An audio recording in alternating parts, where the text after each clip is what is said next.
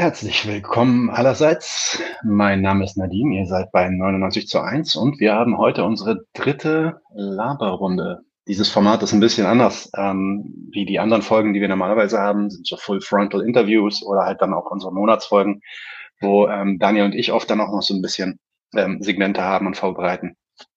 In der Laberrunde treffen wir uns meistens ähm, und, und besprechen relativ spontan, ohne viel Vorbereitung mit Gästen aktuelle Themen. Und ähm, ja, eines der Themen, was ich eigentlich für eine Zwischenmahlzeit vorbereitet, also für eine richtige Interviewfolge vorbereitet hatte, äh, gemeinsam mit Michael Sapir, war das Thema Zionismus und Links, beziehungsweise vor allem Zionismus und die Linke in Israel. Darüber wollten wir reden, hatten wir auch schon einige Fragen vorbereitet. Und dann ist gestern, äh, oder war das vorgestern? Ich, ja, ich glaube vorgestern, ähm, etwas passiert auf Twitter, was die meisten von euch wahrscheinlich mitbekommen haben, nämlich äh, Dan oder Dan Kidham hat einen kleinen äh, Shitstorm ausgelöst und da haben wir gedacht, lernen wir dann doch auch gleich dazu und können dann ein bisschen darüber reden, was da passiert ist und ähm, er kann sich dann auch mal ein bisschen äußern, sowohl über die Sache, die da passiert ist, als auch über das Thema, mit dem, über das ich mit äh, Michael sprechen wollte. Hole ich jetzt aber erstmal die beiden rein.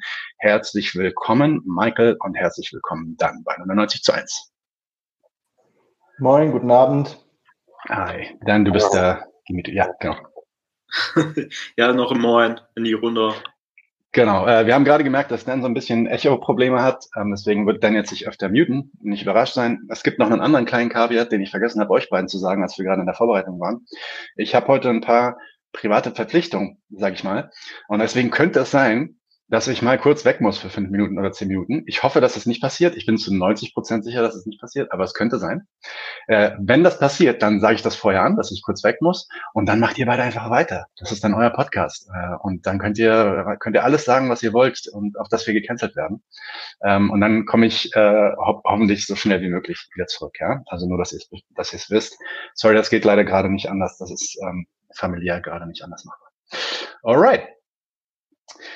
Fangen wir vielleicht mal an mit einer Vorstellung. Und zwar links, rechts von mir, auf meiner linken oder rechts von mir sitzt äh, Michael Sapir. Michael war ja auch schon bei uns in einer Zwischenmahlzeit, ähm, nee, nicht in einer Zwischenmahlzeit, sondern in einer Laberrunde äh, zu dem Thema ähm, die Causa Nemil Hassan. Da war auch äh, Ramses Kilani mit dabei. Und wir haben uns da ja, ein bisschen über dieses Thema ausgelassen. Könnt ihr euch angucken. Auch sehr interessant. Ähm, ich suche gerade vergeblich die Vorstellung für Michael, äh, weil ich das muss, ich muss das irgendwie weggeklickt haben. Deswegen sage ich jetzt einfach, Michael, wie wär's, wenn du dich selber kurz vorstellst? Entschuldige bitte tausendmal. Ja, gerne. Ähm, ich heiße Michael Sapir. Ich komme ursprünglich aus Israel, bin jetzt äh, in Leipzig seit ein paar Jahren wieder ähm, tätig in einer kleinen Gruppe von Israelis hier namens Yid, jüdisch-israelischer Dissens und neulich jetzt auch äh, im SDS, also linke SDS Leipzig. Jüdisch-israelischer Dissens heißt die Organisation, ne? Ist das genau. was? Nein, das, alles gut, alles gut. Okay, dann ähm, als nächstes äh, Dan. Äh, Dan, da habe ich zumindest äh, ein paar Informationen zumindest von dir heute bekommen. Ähm, ihr habt ihn garantiert äh, die Informationen äh, mitbekommen, äh, einige Informationen mitbekommen darüber, warum Dan jetzt gerade äh, gut unter Feuer steht. Er kommt ursprünglich aus äh, Großbritannien, aus dem UK. Ähm, er ist unter anderem Landessprecher der Linksjugend in Berlin. Schwerpunkt seiner Arbeit äh, ist im Bereich Internationales und arbeitet viel mit internationalistischen Bündnissen zusammen. Ähm, dann, was soll ich noch, oder was würdest du noch sagen zu deiner Person, damit man so ein bisschen Intro kriegt zu dir?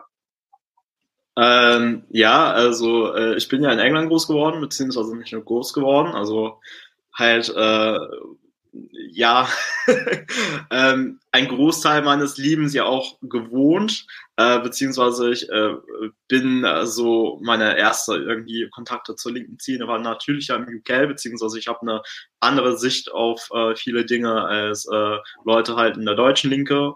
Ähm, und äh, das hat ja immer so zu Konflikten geführt. Und äh, naja, also ich äh, bin nicht so einer, der irgendwie wegduckt, beziehungsweise ich äh, versuche da diese Perspektive so in Deutschland ja auch so ein bisschen mit reinzutragen. Äh, genau. Okay, cool. Ja, sehr cool. Ähm, für alle, die es nicht mitbekommen haben, weil ihr nicht auf Twitter seid, erstens, keep it up, keep it up, don't go to Twitter, it's bad for you, don't go to Twitter. Ähm, es gibt so Idioten wie uns, die müssen da sein, weil wir halt Medien machen und so. Aber ähm, ja, wenn ihr es nicht müsst, stay away. Ähm, es gab einen Moment, glaube ich, am Mittwoch, wo du einen, drei Worte, zwei Worte, äh, ja, oder drei Worte, äh, vier Worte, äh, Tweet abgeliefert hast, nämlich Antonio Amadeo Stiftung liquidieren. Und daraufhin ging es natürlich los. Oh mein Gott, das ist ein Faschist, der ruft zur Gewalt auf gegen die Antonio Amadeo Stiftung und unsere heilige linke Antonio Amadeo Stiftung. Äh, wie kann er es wagen, äh, die Antonio Amadeo Stiftung äh, in, den, in den Dreck zu ziehen? Daraufhin hast du relativ schnell reagiert. Ja, ich fasse fast das kurz zusammen, du kannst dich natürlich gleich nochmal dazu äußern. Ähm, da hast du relativ schnell reagiert und hast gesagt, ey Leute, das war überhaupt nicht so gemeint, ich meinte was anderes und sorry, falls ich euch auf den Schiff getreten bin mit dem Liquidieren-Wort. Es kommt aus dem Englischen to liquidate a fund äh, und äh, or trust fund und da, da macht es einfach Sinn und es macht auch im Deutschen, um ganz ehrlich zu sein, macht auch im Deutschen Sinn. Ähm, aber du hast dich, du hast das ähm, zurückgezogen, beziehungsweise hast dich dafür entschuldigt und hast erklärt, was du damit meintest, nämlich, dass du meinst, dass wir die Antonia Amadeo Stiftung auflösen sollten auf Basis der äh, grotesken, also meine Worte jetzt, ähm, äh, grotesken und äh, katastrophalen Bilanz, was, was äh, der um, den Umgang von der Antonia Amadeo Stiftung mit ja, jüdischen und auch palästinensischen Menschen angeht in Bezug auf den Israel-Konflikt. Ähm, und äh, ja, das hat nicht viel geholfen. Ging natürlich dann ordentlich los. Shitstorm was alive. Und ähm, da sind wir, glaube ich, jetzt dann angekommen. Dann haben wir dich gestern kontaktiert und haben gesagt, lass uns doch was zusammen machen. Ne? Hast du, würdest du da noch was hinzufügen oder vielleicht mich korrigieren? Äh, nee, also korrigieren auf keinen Fall. Äh, hast du so ungefähr richtig dargelegt. Ähm, ja, äh, es bezog sich auf einen Tweet, ähm, der der Spruch oder die Demo-Parole uh, From the River to the Sea, uh, Palestine will be free, uh, also ganz klar mit so einem Aufruf zum Genozid gleichgesetzt hat. Das war Teil eines Threads, ähm, was ja auch die Demos, ähm, also die Demos zu Sheikh Jarrah, ähm, so im Mai einigen, einige von denen wurden ja schon, zum Beispiel so in Berlin, wurden ja schon irgendwie so von türkischen Faschisten ja übernommen. Ähm, aber äh, so äh, der Tweet ging halt in die Richtung, ja, Palästina-Solidaritätsdemos, äh, ja, äh, das führt ja äh, führt ja zu, ne, zu einem Anschlag, wie, wie es in Hanau gab, äh, nicht Hanau, äh, wie es in Halle gab, ähm, was ja natürlich ja auch so einfach unerhört ist. Es ist unfassbar, dass die so einen Vergleich machen, aber machen die halt oft. Ähm, und äh, es ging halt generell in die Richtung, ja, so Antizionismus äh, führt direkt halt zum Judenhass. Ähm, ja, genau. Und äh, als jemand, der selber halt antizionistische Jude ist, äh, beziehungsweise ich bin antizionistisch groß geworden, ähm, ja, äh, die verbreiten so Narrative, äh, die für mich ja auch gefährlich sind. Die beziehen sich ja auf 3, also 3D-Regel, so dass äh, doppelte Standards dämonisieren, die legitimieren, äh, als halt so ein Messlatte für den Antizin äh, Antisemitismus, also wie Antisemitismus, äh, wie man Antisemitis äh, Antisemitismus äh, in Bezug auf Israel ja auch feststellt. Und so IRA-Definition ähm, von Antisemitismus, äh, dafür machen sie auch stark. Da gab es ja auch die Geschichte mit Achilles Mbembe, ähm, also äh, Süd südafrikanischer Historiker. Ähm, es wurde krass gegen den aufgehetzt. Ähm, genau, äh, es gibt viele Gründe halt, die Amadeo, äh, Amadeo Antonio Stiftung ja abzulehnen. Also die haben also in den letzten, also seit Bestand halt einfach gar nichts äh, für den Namens, äh, Namensgeber ja auch getan äh, kann man auch relativ offen so sagen. Die treten ja auch so vor Polizeikonferenzen auf, die arbeiten ja auch sehr eng mit dem Verfassungsschutz zusammen und, und dass das irgendwie so als eine linker antirassistische Stiftung inszeniert wird, stimmt ja einfach gar nicht. Also die machen und verbreiten rassistische Narrative und tun Dinge, die man ja auch als rassistisch bezeichnen kann, die äh, so finanzieren ja auch äh, so, also die haben eine, eine ultra-rechter Siedlerin ähm, so zu einer Veranstaltung in Kiel eingeladen. Ähm, genau. um so kurz zusammenzufassen, warum ich den Tweet hier verfasst habe. So, ja, okay, ich habe mich in Ton vergriffen bei dem Wort liquidiert. Ähm, hätte ich nicht wissen können. Äh, also im Englischen ist das ja unvorbelastet. Äh, sagt man ja auch so, äh, auch wenn ein gewisser Journalist bei Bell Tower anders behauptet. Ähm, genau, sagt man ja in meiner Muttersprache. Ich bin tatsächlich halt nicht so lange in Deutschland. Ähm, so insgesamt weniger als vier Jahre sind's. Ähm, also um irgendwie zu erwarten, dass sich jeder irgendwie Kleinigkeit weiß, ist so ein bisschen, naja, aber das ist ja Deutschland eben. Ähm, genau, das ist so meine Darstellung so der Tatsachen. Okay, ähm, sehr cool. Michael, willst du da irgendwas hinzufügen? Wie hast du das? Weil du warst ja auch relativ aktiv ähm, in Twitter, habe ich gesehen, und hast dich, ähm, so wie viele andere übrigens auch, also das ist was, was ich sagen muss, diesmal wirklich ähm, ein bisschen anders aussah als die letzten gefühlten drei Dutzend Male, äh, als so ein Shitstorm losgetreten wurde. Ähm, du hast dich ja da relativ schnell solidarisch gezeigt und davor gestellt und auch argumentiert und teilweise auch wirklich Angriffe auf, also richtig übelste Angriffe auf dann abgewehrt. So würdest du da noch irgendwas hinzufügen aus deiner Sicht? Ja, vielleicht nicht so viel. Ähm, also es war für mich einfach, ähm, ja, also es stecht sehr raus, was, was für eine Vehemenz rauskommt, gerade gegenüber Juden und Jüdinnen, die, ähm, die sich wagen, quasi was anderes zu unseren, quasi zu, zu, zur Frage, wie, wie man als Jude sicher sein sollte in der Welt, ist, dass man eine andere Antwort wagt, als, äh, als in Deutschland äh, auch vom Staat akzeptiert wird, muss man sagen. Ähm, und diese Vehemenz, die auch von, oder nicht nur Vehemenz, sondern so, so, so ähm, wie soll man sagen, also ähm, diese Giftigkeit, die, die da auch, auch in angeblich linken Kreisen rauskommt in solchen Fällen, ähm, äh, war für mich in dem Moment halt sehr deutlich. Und das war halt, ähm, ja, wichtig, da, da was zu sagen und auch, ähm, aber auch ein Moment, aus dem man lernen kann, weil das, glaube ich, für Leute, die nicht so drinstecken in diesem verwickelten Diskurs, auch ziemlich eindeutig ist, dass da was schief läuft in solchen Momenten, äh, wo es wo gerade ein, ein Jude Antisemit genannt wird von Nichtjuden. Und das halt mit so einer ähm, platten Sicherheit, wo, wo die irgendwie sich, sich inszenieren, als die große Antisemitismus verstehen gegenüber von Menschen, die von Antisemitismus betroffen sind.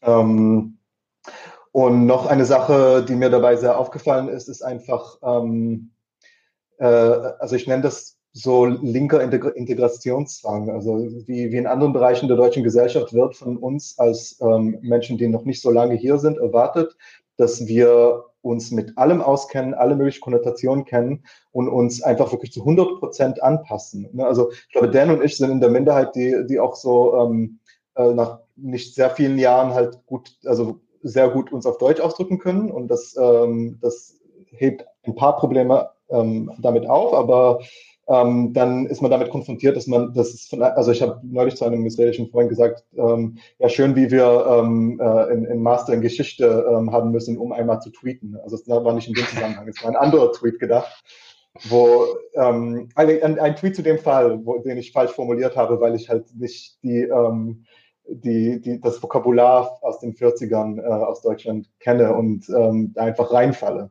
Ähm, und für mich ist das auch so eine Stelle, wo die, wo gerade die Linke, weil ich nicht viel von anderen Teilen der Gesellschaft erwarte, gerade die Linke gucken muss, ähm, was sie für Hürden ähm, in den Weg stellt, äh, was so die, die Teilhabe von Menschen äh, angeht, die nicht hier aufgewachsen sind. Ich glaube, da sind sehr große Hürden, die für viele Leute, die schon länger hier sind, selbstverständlich sind. Und das war für mich auch, auch ein Beispiel dafür, obwohl das vielleicht jetzt vielleicht nebensächlich ist. Mhm. Ja, ich meine, du bist ja, selbst wenn du Muttersprachler bist, so wie ich hier äh, aufgewachsen und so, ähm, selbst da musst du im Endeffekt eigentlich jedes Wort irgendwie auf die Waage legen und wenn du ein falsches Wort sagst, oder irgendwie. Also ich habe einmal habe ich, ich weiß noch vor Jahren, da ging es gar nicht um Palästina, Israel und so, da ging es um was anderes und da habe ich ein Wort, habe ich ein Wort auf Facebook gepostet, was anscheinend irgendwie rechts belegt war und ich wusste es überhaupt nicht. Und dann, dann ging es auch los. Ähm, und wenn du, wenn du die Sprache dann gerade erst so gelernt hast, ja, da habe ich noch gar nicht dran gedacht, wie, äh, wie, wie groß der Druck dann noch so ist. Ja, auf jeden Fall. Ähm, auf jeden Fall interessant. Wir wollten ja aber eigentlich über den Zionismus sprechen. Und natürlich ist das, ist das ähm, verwandt mit dem Thema, weil die Antonio Amadeo Stiftung äh, versteht sich natürlich auch als so der, der, der Vertreter des Zionismus oder zumindest der, der, der Hinwegbügler über jede antizionistische Kritik als antisemitisch. Ähm, sowohl, sowohl was äh, jüdische Menschen als auch was palästinensische Menschen, Moslems und so weiter angeht.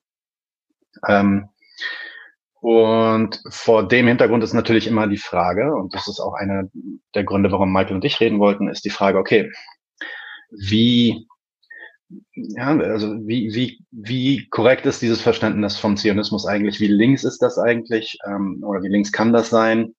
Ähm, übrigens auch jetzt nicht nur in Deutschland, sondern auf der ganzen Welt, vor allem dann halt auch in Israel. Das ist halt dort, äh, wo du viel Erfahrung gemacht hast, Michael.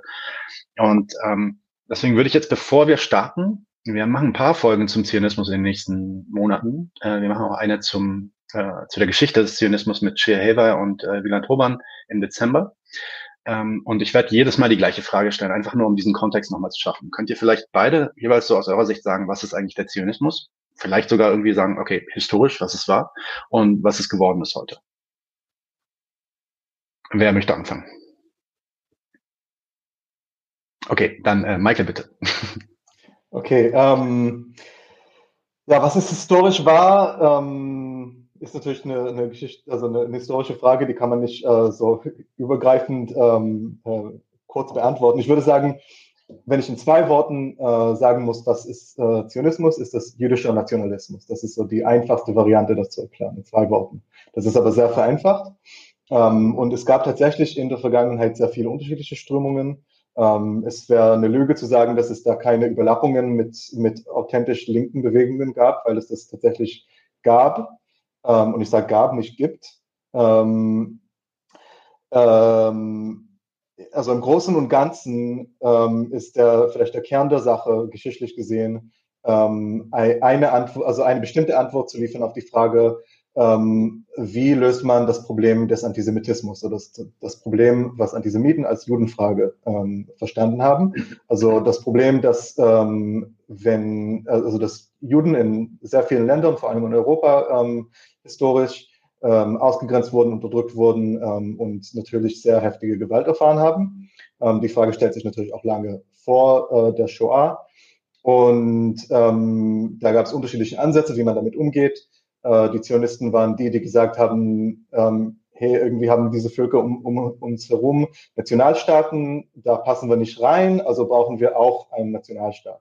Ähm, könnte man viel, viel mehr dazu sagen, auch zum Klassencharakter davon am Anfang, weil es äh, ursprünglich eine eindeutig bürgerliche Bewegung war, die eindeutig auch antisozialistisch war. Äh, das, das mal zur Seite. Ich glaube, ähm, ich kann, also du machst eh eine Folge auch mit, äh, mit Schier und Wieland äh, zur Geschichte. Ähm, ich würde da äh, eher, eher zur, zur jetzigen Lage ähm, gern ja. was sagen. Ähm, weil ähm, so das Projekt zur zionistischen Bewegung ähm, ist die Gründung des, des Staates Israel und seitdem es diesen Staat gibt und oder sagen wir mal seitdem es ähm, klar ist, dass diese Stadt nicht so schnell ähm, äh, äh, weggeht, was quasi in den 50ern auch Ben Gurion, also der erste Premier, der war noch, der war in den 50ern, also am Ende seiner Amtszeit noch sicher, dass es nur noch ein paar Jahre dauert, bis, bis das äh, alles kollabiert.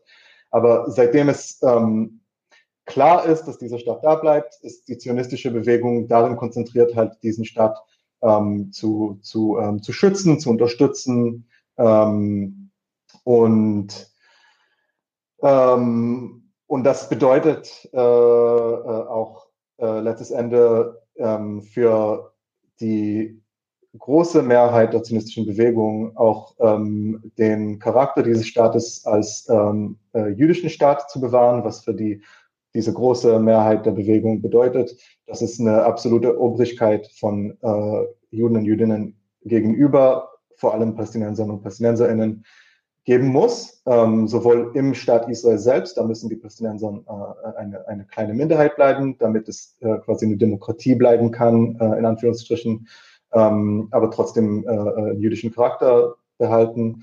Ähm, und das heißt auch, dass es, ähm, dass die, äh, die andere Palästinenser also in besetzten Gebieten äh, unter Kontrolle gehalten werden und so weiter und so fort. Das gehört alles mit dazu für, wie gesagt, die, die überwiegende Mehrheit äh, von, von der zionistischen Bewegung. Ähm, es gibt schon einen Rand, der äh, das ein bisschen abstreitet, der vielleicht ähm, an, an einem oder anderen Punkt das, das ein bisschen anders sieht, aber ähm, es ist eigentlich eine Seltenheit geworden. Dann, hast du da was hinzuzufügen oder wie, wie verstehst du Zionismus? Äh, also mein Verständnis ist tatsächlich ein ähnliches. Ähm, also äh, wie jede an, andere Ideologie auch ist, ähm, also ist der Zionismus ja auch eine Widerspiegelung einer gewissen Klasse. Ähm, ich würde ja nicht nur bürgerlich sagen, sondern auch äh, so des Kleinbürgertums.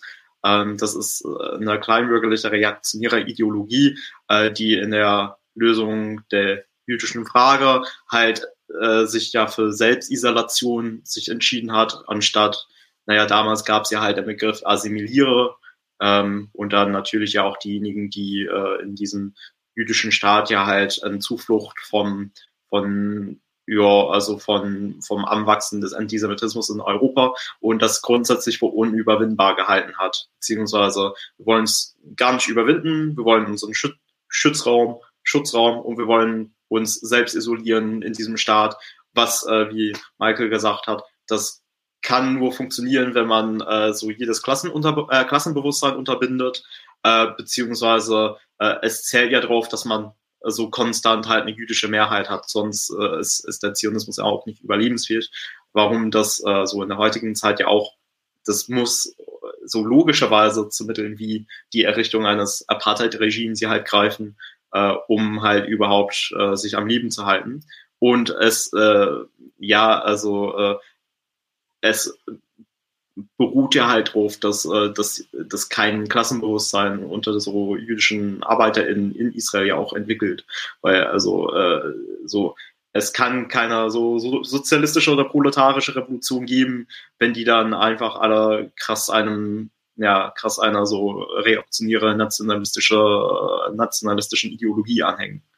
Ähm, also es wurde ja da auch immer als Instrument benutzt. Also es hat sich ja in der Zeit ja auch geändert so. Also der also der Charakter des, des Zionismus. Also da gab es halt diesen so Labor-Zionismus, so, ähm, so ein, äh, der frühe so, äh, Zionismus. Und ähm, also äh, seit den 70ern, 80ern, ähm, ja, gibt's eher, ja, äh, so, wo die versuchen, so Jude und Araber halt als separate Kategorien halt gegeneinander auszuspielen, beziehungsweise ähm, äh, um vor allem misratische, halt nicht weiße Ju äh, Jüdinnen, also für den Zionismus zu gewinnen. Ähm, ja, äh, also hat vor allem Likud halt, halt auf die misratische Jugend gesetzt, ähm, indem man jo, äh, so ein bisschen inklusiveren Zionismus ja auch aufgebaut hat. Also äh, damals, äh, so äh, zur, äh, zur Gründung des Staats Israels, äh, war das eindeutig so eine, ein ziemlich ja, wie auch immer das auf Deutsch heißt, so white, nicht white supremacist, aber war eindeutig halt eine rassistische Ideologie. Also man kann die Texte von Arthur Ruppin zum Beispiel lesen. Arthur Ruppin war mit, also unter anderem die, der Gründer des Staats Israels. Ähm, der äh, hat äh, jemenitische Juden irgendwie für grundsätzlich äh, minderwertig gehalten und und äh, äh, Theodor, äh, Theodor Herzl ähm, hat irgendwie den europäischen Großmächten versprochen, dass Israel ein Bastion gegen die arabische Barbarei sein würde und, und ähm, also in der Das ist übrigens eine, eine Sache, die man, die man sehr intensiv merkt, wenn man selber in Israel ist, ist die, ähm, ich sag mal, die Segregation, Rassensegregation quasi innerhalb der jüdischen Gesellschaft. Ähm, Genau, da wurde gerade auch also, im Chat eine Frage dazu gestellt, vielleicht können wir darauf auch eingehen. Aber ähm, ja, ja sag, sag, mal welche. Ähm, äh, na, von literarischer Aktion, was genau, wie genau das Apartheid in Israel aussieht. Ah, okay. Hau rein. Äh, aber willst du vielleicht zu Ende reden, weil du halt, du warst gerade am Anfang von einem. Ja, ich, äh, ich wollte bloß sagen, genau, also das ist eine Sache, die, die hier halt überhaupt nicht bekannt ist, inwiefern jemenitische Juden, israelische Juden, oder äh, Juden, die aus äh, zum Beispiel aus Äthiopien ziemlich viele äh, und, und, und Afrika generell kommen, also schwarze Menschen tatsächlich ähm, innerhalb der jüdischen Gesellschaft. Also da geht es dann gar nicht um Araber versus Juden, sondern innerhalb der jüdischen Gesellschaft auch teilweise ähm, äh, oder nee, zu großen Teilen ähm, niedere Positionen innerhalb der Klassengesellschaft einnehmen und äh, ja, also bei schwarzen Menschen dann teilweise auch wirklich zusammengefecht in irgendwelchen Lagern sind, bevor sie überhaupt teilnehmen dürfen. Ähnlich wie hier in Europa an den, an den Grenzen, wenn Flüchtlinge kommen. Ähm, und genau, dass diese Diskrepanz, also dass es sich nicht nur darum handelt, ähm, wer, dass du, dass du Jude bist, sondern dass es auch darum, dass es auch noch um andere rassenspezifische, also wirklich im wahrsten Sinne intersektionale Themen äh, sich dreht.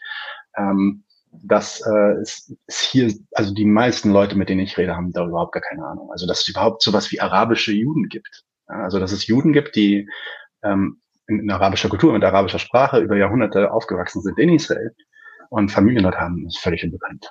Aber also in, insofern äh, sehr, sehr interessant, das auch einfach mal zu hören. Ja, aber reden wir doch mal. Ich wollte eigentlich jetzt nicht zu krass tief in diese Apartheidsdiskussion einsteigen, weil das können wir ein andermal machen, weil es ist auch wieder so ein, ein so ein Thema, wo dann, es ist Kinderapartheid. Also fuck off, so, weißt du, also lieber lieber in, über den eigentlichen Inhalt reden, was ist da eigentlich, was ist da eigentlich am weil, weil da, da ist, ist dann auch schwer, irgendwas gegen zu sagen, ne? Also was da tatsächlich im Argen ist und was schief läuft. Aber wenn es dann darum geht, ist es jetzt Apartheid oder nicht, ich habe die, Diskussion einfach mit den meisten Leuten satt, um ehrlich zu sein. Aber äh, literarische Aktion ist jemand Gutes.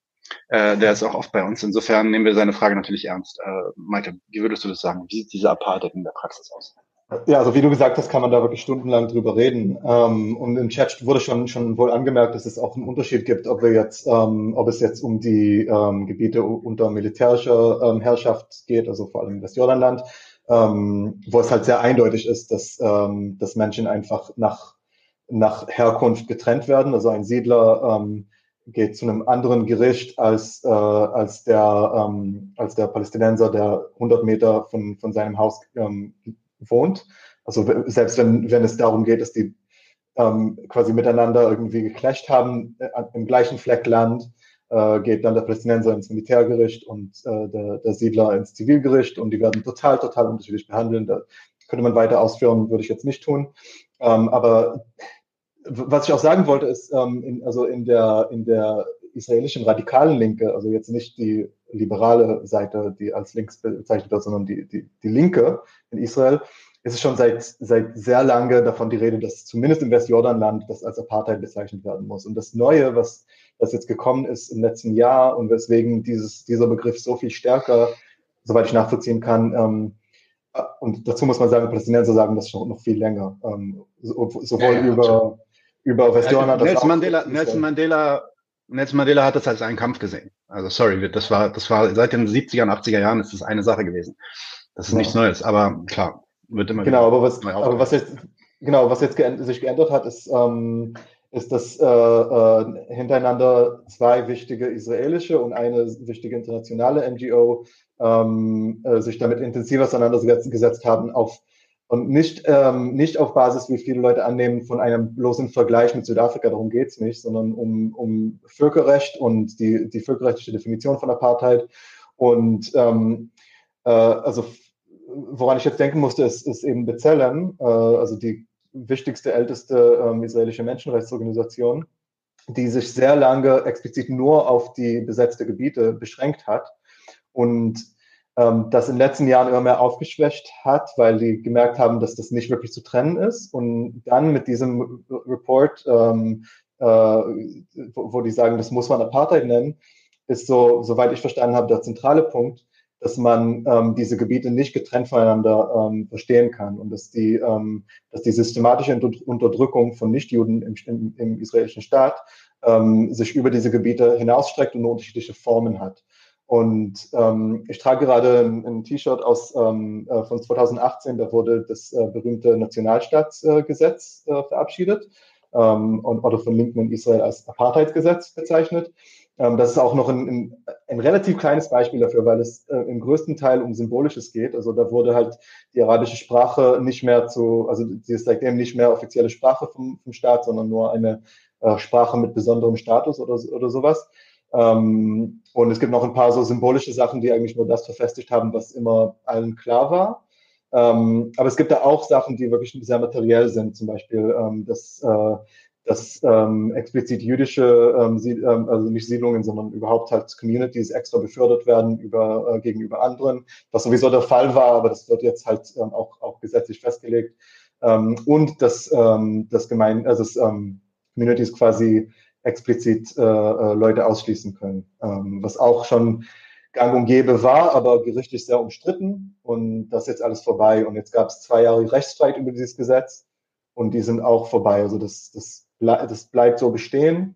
Ähm, und macht sehr klar, dass das halt ein Staat ist, in dem also eine Volksgruppe ähm, äh, mehr Rechte hat als andere. Und ähm, das gehört auch mit dazu, wenn wir von Apartheid reden.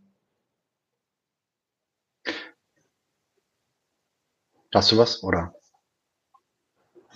Okay, gut. Äh, eine Sache, die ich dann noch zeigen will für äh, literarische Aktion, bevor wir weiter in den Text gehen. Ähm, ich kann auch hier irgendwie meinen Bildschirm teilen. Das habe ich doch schon mal gemacht. Ja, genau. Chrome Tab. Und zwar diese Seite, adela.org. Also wenn man mal wissen will, wie es in, äh, in Israel selber abgeht, was ähm, ich weiß, ich weiß es auch nicht, äh, würde ich es Apartheid nennen, wahrscheinlich eher nicht innerhalb äh, ähm, äh, Israels ist es eher so eine Art äh, rassifizierte Segregation. Ähm, 60, über 60 Gesetze, die tatsächlich unterschiedlich ausgelegt werden für Israelis, äh, sorry, jüdische Israelis und palästinensische Israelis. Ähm, dazu gehört zum Beispiel auch meine Familie. Also ich habe das auch am eigenen, an eigener Haut erlebt, wie das passiert in Israel. Also selbst in Israel proper. Also das, was, äh, wo, man, wo man auch legal sagen muss, das ist auch noch nicht hundertprozentig bekannt, was eigentlich israelische, israelische Grenzen sind, weil die wurden auch nicht so richtig definiert. Aber äh, wenn man jetzt die Westbank ausschließt und Gaza ausschließt und selbst sagt, okay, Ostjerusalem ausschließt, weil das gehört dann alles irgendwie zu den palästinensischen Territorien, gibt es in Israel proper, also für alle Leute, die israelischen Pass haben, auch nicht nur Green Card oder so, sondern wirklich einen israelischen Pass, dort geboren sind, dort zur Schule gehen, Hebräisch lernen und so weiter, gibt es unter 60, über 60 unterschiedliche Gesetze und das kann man hier auf dieser Seite nachlesen. Adala.org ist eine israelische Organisation, die sich genau mit diesen Themen beschäftigt und da auch häufig gegen klagt. Sehr, sehr interessant. Ja? Ähm, damit äh, Stop und gehen wir weiter im Text. Was mich interessiert ist, was ist eigentlich euer Hintergrund? Ähm, ich sag mal ganz kurz, ich, ich stehe eigentlich nicht auf Standpunkt, Standpunkt äh, Theorie, äh, Standpoint, äh, Epistemology heißt es, glaube ich, auf, auf, ähm, auf Englisch. Also diese Idee, dass Ne? Ich, heute hatte ich zum Beispiel ein Gespräch, ja, warum ist da kein Palästinenser mit dabei? Ich dann so, ich bin Palästinenser, so, weißt du? Ähm, äh, und äh, also es geht, es geht gar nicht jetzt darum, dass ihr beide jüdische Menschen, Menschen seid und deswegen irgendwie eine besondere Autorität habt, aber natürlich habt ihr durch eure Erfahrungen in diesem Bereich natürlich auch äh, viel Wissen und darum geht es mir eigentlich, Leute reinzuholen, die Wissen haben und nicht Leute reinzuholen, die irgendwie auf eine bestimmte Art und Weise aussehen oder so. Insofern, was mich interessieren würde, ist, eure persönliche Erfahrung, wie steht ihr eigentlich zu diesem Zionismus? Was bedeutet das eigentlich für euch? Ja, weil ähm, ist ja, es muss ja auch teilweise wirklich mit eurer, mit eurem Selbstverständnis auch irgendwie äh, verwoben sein, weil das halt einfach in den letzten 70 Jahren so extra oder 100 Jahren vielleicht sogar so ein so extrem heißes Thema war. Also könnt ihr uns da vielleicht mal was erzählen, was so eure, wie, was euer Verhältnis ist zum Zionismus?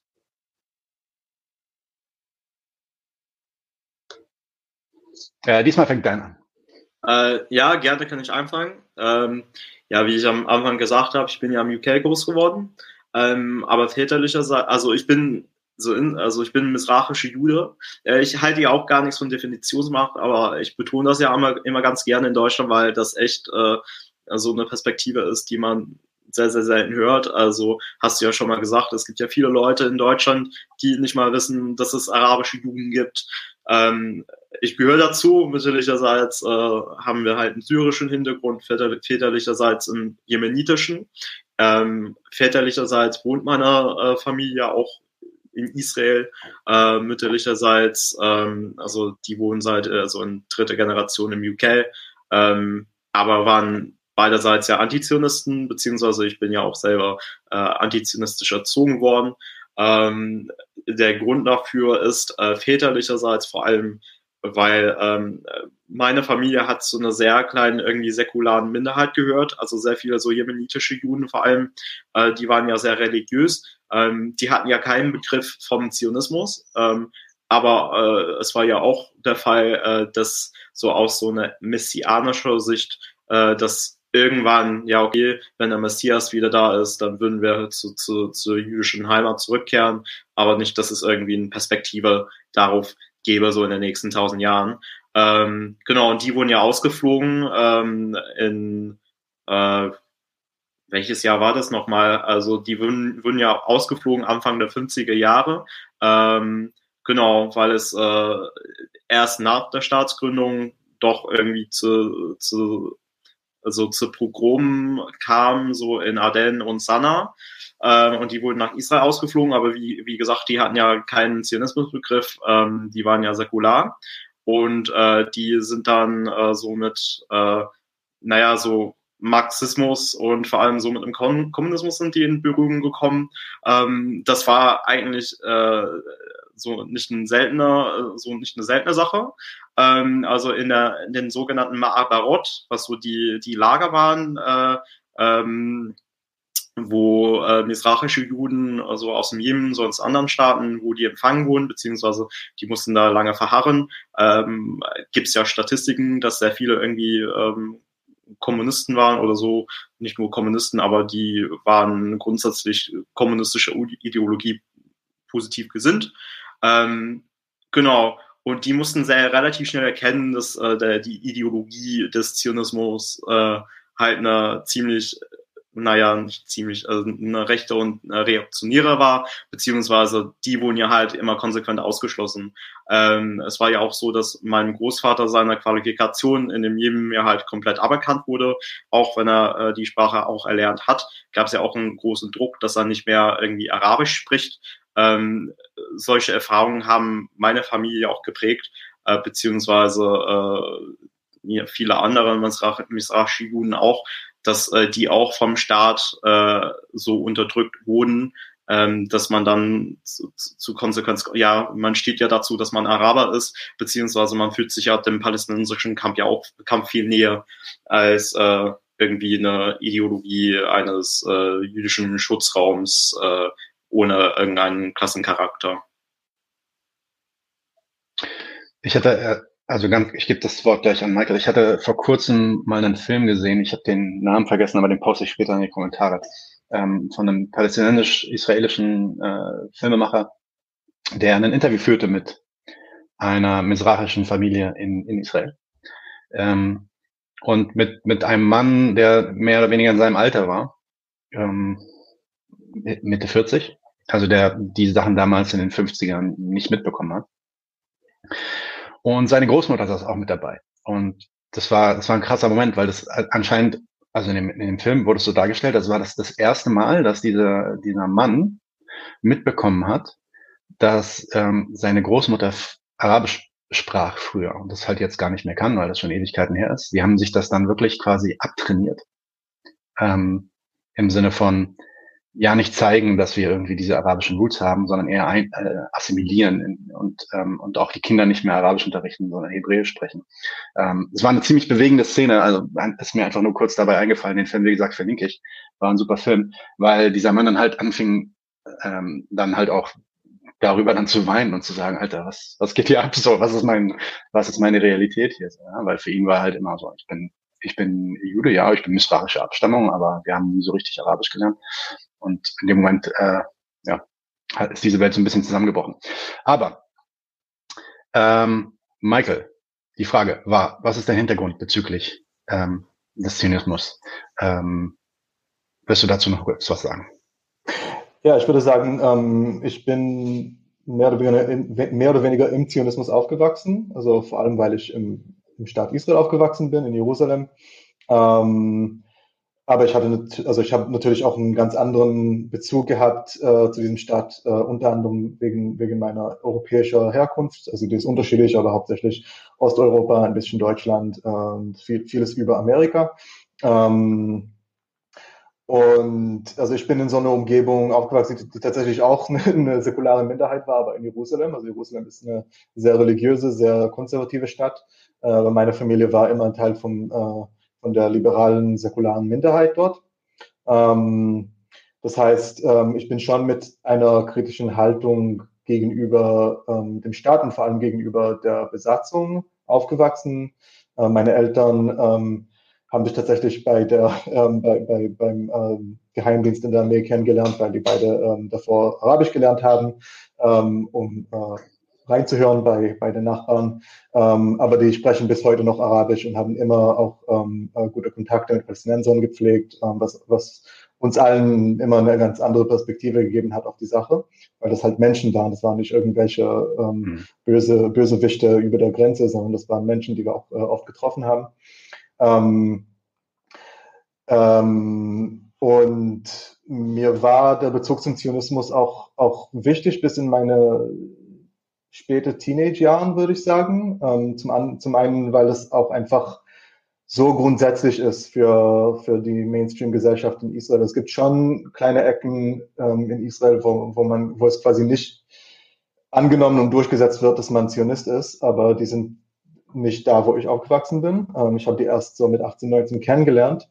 Ähm, und bin kurz danach zum ersten Mal nach Deutschland ausgewandert und hier aus der Ferne habe ich mich mit der, also ich hatte damals halt nicht, nicht das Gefühl, dass es sich lohnt, irgendwie da zu bleiben, weil es sah so aus, als würde sich da nichts ändern. Ähm, und ich habe mich damit auseinandergesetzt aus der Ferne und äh, meine Ansichten weiterentwickelt. Und als ich dann einmal zurückgezogen bin, 2012, ähm, war ich an so einem Punkt, wo ich mich immer noch als Zionist definiert habe, weil es so ein großer Schritt erschien, das nicht mehr zu tun, aber in Gesprächen mir dann klar wurde, eigentlich stehe ich gegen das, was der Zionismus darstellt. Ähm, und ähm, habe dann ziemlich schnell anerkannt, dass ich doch Antizionist geworden bin und war dann ähm, auch, auch quasi dort in linken, äh, sozialistischen und anarchistischen, ähm, äh, antizionistischen Zusammenhängen aktiv und vertrete immer noch offen eine antizionistische Position. Dass der dass der Zionismus eine nationalistische Bewegung ist, ich glaube, das würden selbst die härtesten Zionisten und äh, Zionismusbefürworter nicht ablehnen. Ähm, was oft hier in Deutschland völlig ähm, verloren geht, ist, was, welche Stellung der Zionismus eigentlich in der israelischen Gesellschaft einnimmt. Ähm, nämlich die Idee, die hier eigentlich ja, durch die Medien und auch durch Werbekampagnen ähm, äh, von israelischen Botschaften hier in Deutschland und so ähm, durchgeführt werden, ist halt, Israel ist eine säkulare, säkulare Demokratie. Ja, da gibt es diesen Konflikt mit den Palästinensern, die werfen immer irgendwelche Raketen und da müssen wir reagieren. Aber innerhalb von Israels ähm, säkular und jetzt nicht sonderlich nationalistisch und Tel Aviv, Beach und Barlife und so weiter. Ähm, wie ist das eigentlich? Ähm, welchen Stellenwert hat der Zionismus in Israel, in der heutigen israelischen Gesellschaft noch?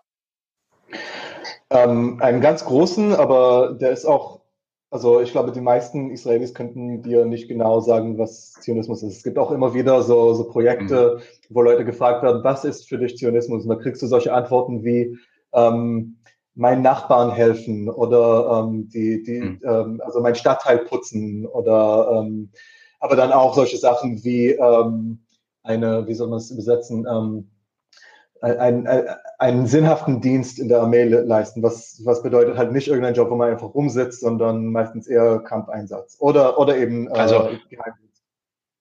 Also so nationale Solidarität und Patriot, so ein bisschen Patriotismus oder so? Ja, genau. Also das ist, das ist letztes Ende ähm, so ein, ähm, zu so einem Begriff des Patriotismus geworden. Ich glaube, das ist ziemlich deckungsgleich damit, was man meistens als Patriotismus nennen würde. Mhm. Der, der, Begriff Patriotismus ist auch mehr oder weniger ähm, abwesend aus dem öffentlichen Diskurs in Israel. Also der taucht manchmal auf, aber der ist nicht so, nicht so wichtig.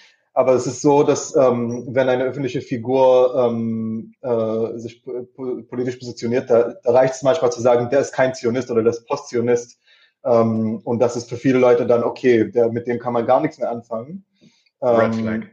Genau, und, äh, und es gilt auch, ähm, also es kann sein, dass es jetzt, sich jetzt in den letzten zwei Jahren ein bisschen geändert hat, aber bisher war das immer ganz eindeutig. Ähm, äh, dass, ähm, ähm, dass nicht-zionistische Kräfte nicht, nicht in die Koalition äh, äh, überhaupt als in Frage kämen. Also jetzt ist es wirklich ein bisschen anders, weil diese ganze Krise um Netanyahu dazu geführt hat, dass, ähm, dass die äh, ähm, äh, islamische Partei Ram äh, in die Koalition gekommen ist, also legitimiert wurde und dann in die Koalition gekommen ist. Das hat diesen Konsens ein bisschen geändert.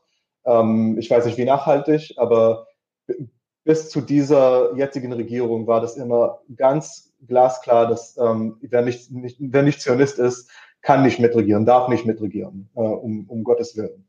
Ähm, und ähm, ja, also sehr, also ich glaube, du findest kaum öffentliche, also, äh, ähm, ja, äh, äh, öffentliche Figuren in Israel, die sich nicht offen, also sehr, sehr stolz als Zionisten bezeichnen würden, weil das halt so wichtig ist, das zu beweisen, dass man dazu gehört.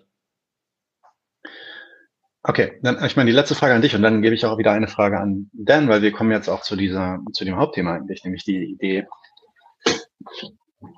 Ja, da gibt's doch aber dann noch diese sogenannten liberalen Zionisten. Die sind doch eigentlich links und Zionisten.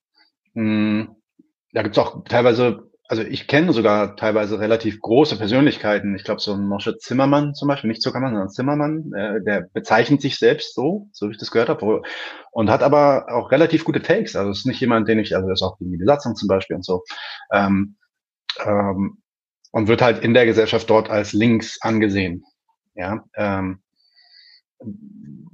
wie, wie funktioniert das für dich in Israel? Links und zionistisch sein? Weil wenn, wenn wir, wenn wir sagen, dass Zionismus eine nationalistische Ideologie ist, ähm, dann hm, passt das ja eigentlich nicht so richtig zusammen mit einem echten linken Sein. Also wenn vielleicht so ein bürgerlicher linker Begriff, aber ein wirklich linker, antikapitalistischer und damit natürlich auch antinationalistischer ähm, äh, linken Begriff würde damit natürlich irgendwie clashen, oder? Ja, voll. Ich meine, es gibt tatsächlich eine, ähm, die, die liberale Zionisten und die werden in Israel halt als, als links gesehen, auch oft als radikal links äh, bezeichnet, weil die ähm, ja. zum, zumal halt äh, äh, absolut gegen die Besatzung sind manchmal, äh, also manche von denen. Ähm, aber ähm, also wie gesagt, historisch ist es anders. Aber heute, ähm, und das ist auch kompliziert und das ist auch etwas, wo, wo ich vielleicht nicht die beste Autorität bin, das zu erklären, aber heute ist es ziemlich eindeutig so, dass, ähm, ähm, äh, dass es, also es ist auch für die Leute, die in diesem Widerspruch sind, ist es klar, dass es einen Widerspruch gibt zwischen Linkssein und äh, Zionismus. Und äh, die, diese Position, die versucht, das zu vereinen, ist, ist sehr marginal geworden in der israelischen Warte mal, warte mal, ganz kurz, ganz kurz. Mhm. Das musst du wiederholen. Für die Leute, die in diesem Widerspruch drinstecken, also sogenannte liberale Zionisten, denen ist selber bewusst, dass da ein Widerspruch ist zwischen wirklich links sein und, und Zionist sein. Das ist, was Würde ich sagen, oder, oder, oder zunehmend. Ja. Also ich, ich meine nicht unbedingt die liberalen Zionisten, sondern wirklich die, ähm, die Leute, die sich als links verstehen, ähm, die, die oft vielleicht würde, eher das sind, was wir so Bauchlinks nennen würden, die vielleicht schon eher Liberale sind, aber na, es gibt unterschiedliche Arten von Liberalen. Also die Art von Liberalen, die, die schon eher links stehen ähm, und die, die schon mindestens eine Sozialdemokratie irgendwie wollen und vielleicht auch mit, mit mhm. radikaleren Ideen flirten. Ähm, Bourgeois, aber äh, äh, äh, Gleichheit und, und gleiche Rechte für alle und, und äh, kein, kein Krieg und so weiter, keine Besatzung. Also all, all diese, genau. diese, ähm, diese Dirt Stains quasi auf der bourgeoisen ähm, Identität bitte entfernen, so quasi. Ne? Ja, aber, aber, aber auch mit Kapitalismuskritik durchaus. Also das passiert auch in, mhm. der, in der israelischen, ähm, also liberalen, im, im liberalen Zionismus. Ähm, aber okay. was ich meine ist, ist, dass in den letzten Jahren ähm, äh, äh, also dieser, dieser Versuch, das zu vereinen, äh, immer, immer, wenig, also immer weniger Bedeutung hat und dass es ähm, ganz klare Spannungen gibt, auch innerhalb von diesem, äh, von diesem Lager. Also vor allem ähm, ist da die Partei Meretz irgendwie das Beispiel für. Ähm, eigentlich gibt es keine andere, die, die da wirklich ähm, äh, annähernd irgendwie links ist oder wirklich. Also es gibt in der Labour-Partei auch jetzt auch ein bisschen linke Leute, aber ähm, in Meretz ist es sehr klar, dass du da irgendwie so die krasse, ähm, wie soll man das übersetzen, Sicherheitsleute oder sowas, also Leute, die aus der Armee kommen und dem, dem Militärindustriekomplex nahestehen. Ähm, aus dem Sicherheitsapparat, und, ja. Genau und, ähm, und wirklich äh, sehr wenig mit Links zu tun haben, aber einfach in, in äh, besser funktionierenden, äh, weniger ungerechten ähm, äh, bürgerlichen Staat haben wollen. Ähm, und dann hast du welche, die, die sagen, nee, wir müssen wirklich die, also diese Sache ähm, an die Wurzel gehen. Und du, du hast auch, du hast auch tatsächlich Antizionisten, die bei, bei, bei Meretz mit dabei sind, obwohl das eine, eine, eine zionistische Partei ist. Die sind halt immer weniger. Und ich glaube, also ich habe das halt in, der, in den Jahren, wo ich jetzt wieder da war, habe ich das um mich herum beobachtet, weil ich aus dieser Mehrheitsumgebung herkomme. Und ähm, du merkst, dass es manche Leute gibt, die dann einfach nationalistischer werden und ein bisschen mehr weggucken von dieser ganzen Ungerechtigkeitsgeschichte.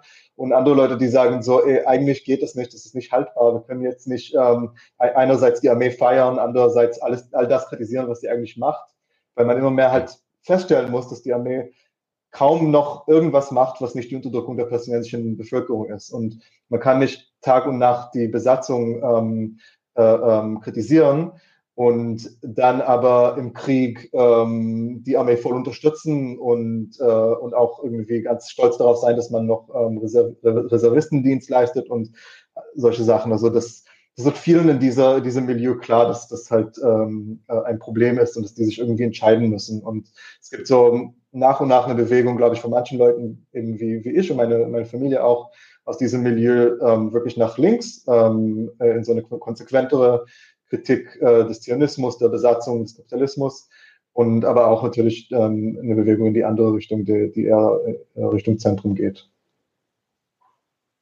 Dann bist du, du bist nicht in Israel aufgewachsen, ne, glaube ich. Du bist in den UK aufgewachsen, wie ich das vorhin verstanden äh, habe. Ich bin, äh, ja, ich bin im UK groß geworden. Äh, ich will äh, auf einen Punkt, naja, einen Punkt aufgreifen, äh, der im Chat irgendwie angesprochen wurde. Und das war äh, die Bewegung, ähm, um ja. halt äh, explizit zu betonen, dass auch damals wie heute diese Bewegung halt nie, äh, naja, also die hatten so ein bisschen so äh, also die, die hätten irgendwie sich marxistischer Term Terminologie irgendwie bedient, so in Teilen, so Poal, äh, Zion und so. Äh, aber es gab schon immer, so auch damals, gab es ja auch so eine große Bewe äh, Gegenbewegung, die ja ganz klar eingesehen hat, was der Charakter oder was den Charakter des, des Zionismus ja auch ausgemacht hat.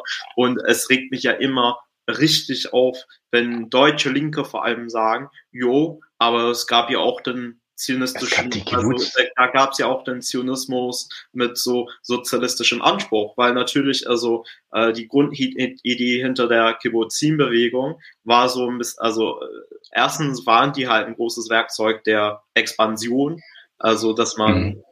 genau also äh, dass man Land von PalästinenserInnen halt konfiziert hat, beziehungsweise da dann äh, dieser Kibbutzim ja auch aufgebaut hat. Und es wurde ja auch immer diese nationale Frage halt in den Vordergrund gestellt und nicht die Klassenfrage, ähm, auch als jüdische ArbeiterInnen, so, so als eine proletarische Bewegung.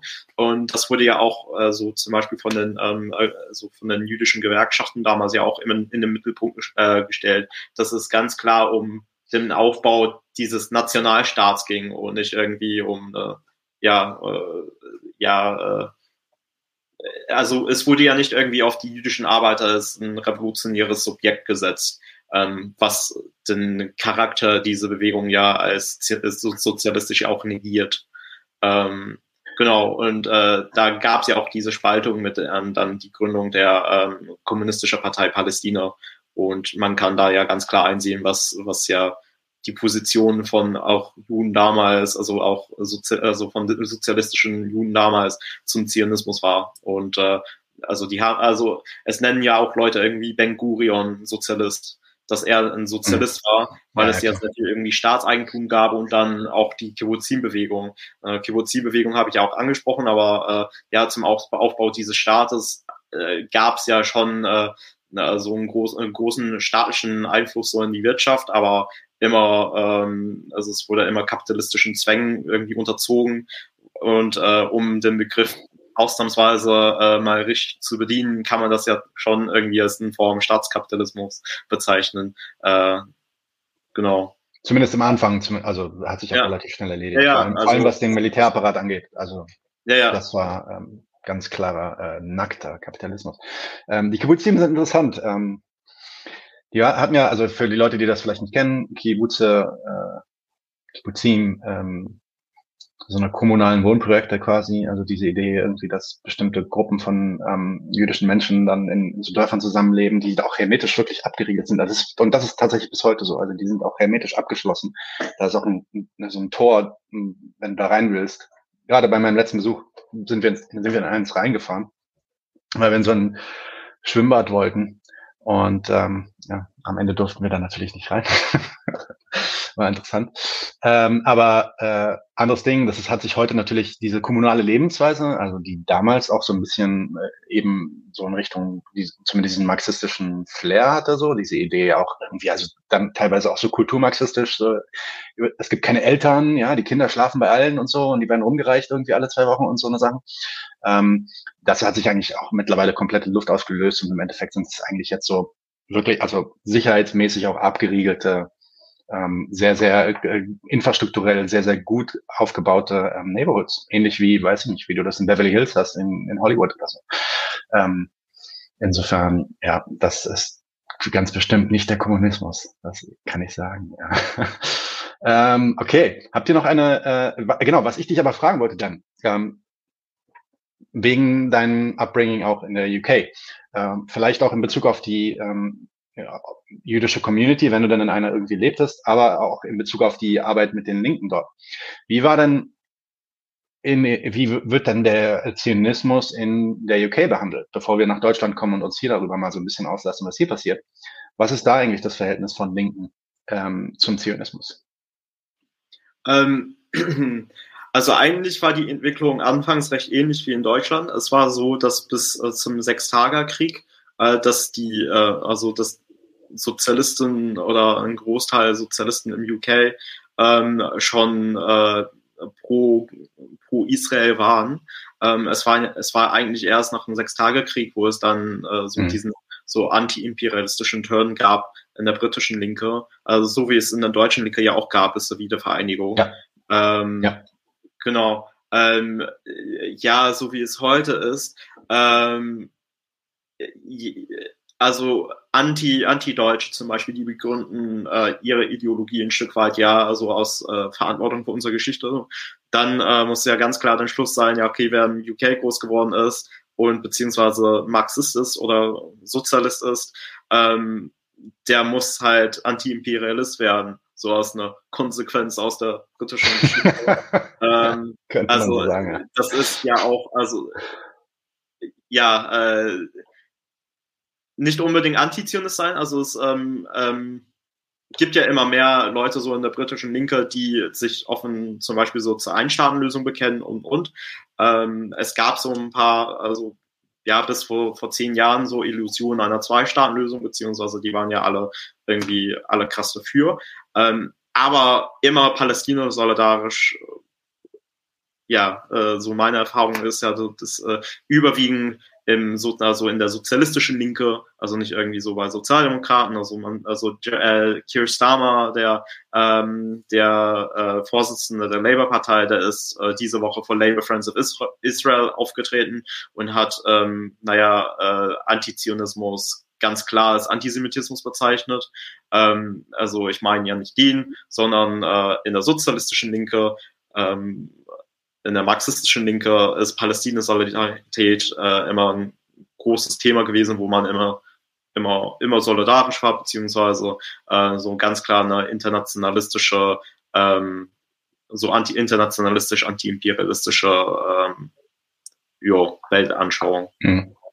Weil, weil jemand meinte gerade im Chat eigentlich, dass ja vor allem die Labour ja, also es gab, es gab ja diesen einen krassen Shitstorm 2016, 2017 mit Jeremy Corbyn und ja, Jeremy Corbyn ist Antisemit und so weiter. Und das wurde ja dann im Endeffekt auch, also ich meine, war, war ja dann so offensichtlich, wie sich Teile der Labour-Führung, ähm, dann sind diese Chat-Protokolle rausgekommen, ähm, so WhatsApp-Chats tatsächlich von so Labour-Führungsleuten, die dann halt gesagt haben, okay, das nutzen wir jetzt, um, um Jeremy, Corbyn, Jeremy Corbyn abzusägen und so. Also wie das wirklich einfach instrumentalisiert wurde, um ähm, so das, äh, das progressive Potenzial von Jeremy Corbyn irgendwie abzusägen. Das war so das, äh, einer, einer der Momente, der krass war. Dann gab es, glaube ich, diese Geschichte mit Alice Walker, die war auch ähm, relativ heftig. Aber was man jetzt halt merkt in den letzten Monaten, ist, ist dann doch schon so eine Art Purge irgendwie innerhalb der Labour Party. Also wenn man die Labour Party jetzt mal so auf der Linken sieht, was man natürlich bestreiten kann, also ich das ist nicht mein Begriff von links, aber ne, ähm, wo, wo wirklich einer nach dem anderen, der sich irgendwie mit Palästina solidarisch ähm, bekannt hat, teilweise glaube ich auch vor zwei Monaten, ich habe den Namen vergessen, von so einer sehr, sehr alten ähm, äh, äh, äh, Labour-Politikerin, äh, Jüdin auch, die sich, äh, die dann äh, eben auch ausgeschlossen wurde ähm, und, und sich völlig geschockt zeigte darüber, dass äh, jetzt gegen sie als Jüdin sogar dieser Purge läuft. Also da scheint ja dann trotzdem, zumindest im Mainstream, dieses ähm, dieser Kampf gegen den Anti Jackie Walker, entschuldige bitte PBD, Jackie Walker nicht, Jackie Walker. Ähm, ähm, ich, dieser ich Kampf gegen den Antizionismus ja schon stattzufinden, oder? Äh, ich würde an dem Punkt Jackie Walker tatsächlich ganz gern dagegen halten.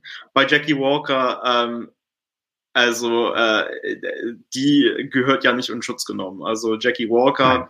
ist ein ja, höchst problematischer Person, äh, wie Chris Williamson ja. auch. Chris Williamson, ähm, da gibt es so eine Bewegung, so irgendwie einen pseudo-linken äh, die sich ja eigentlich nur für das eine Thema interessieren und das ist ja äh, Chris Williamson wurde aus der Partei gepurcht. Also Jeremy Corbyn war ja auch dafür, dass Chris Williamson ausgeschlossen wird, weil mhm. der eben eine höchst problematische Mensch ist, beziehungsweise der war irgendwie Tony Blair Fanatiker und dann hat sich irgendwann mal zum, zu Corbyn bekehrt. Ähm, ja, ähm, ich will ja nicht den Eindruck, also ich würde Jackie Walker never ever irgendwie in Schutz nehmen wollen. ähm, genau, aber das war, war, nicht meine, war, nicht meine, war nicht meine Absicht, sie jetzt in Schutz zu nehmen, im Gegenteil, sondern einfach bloß zu sagen, so diese Idee, dass da was passiert. Ja. Aber es gibt tatsächlich sehr viele so antizionistische Juden, die ausgeschlossen werden, wie äh, ich glaube, die hieß äh, Naomi, hab den Namen nicht mehr, aber die war bei Jewish äh, Voice for Peace, aber halt der englische Ableger, mhm. wurde ausgeschlossen. Mhm.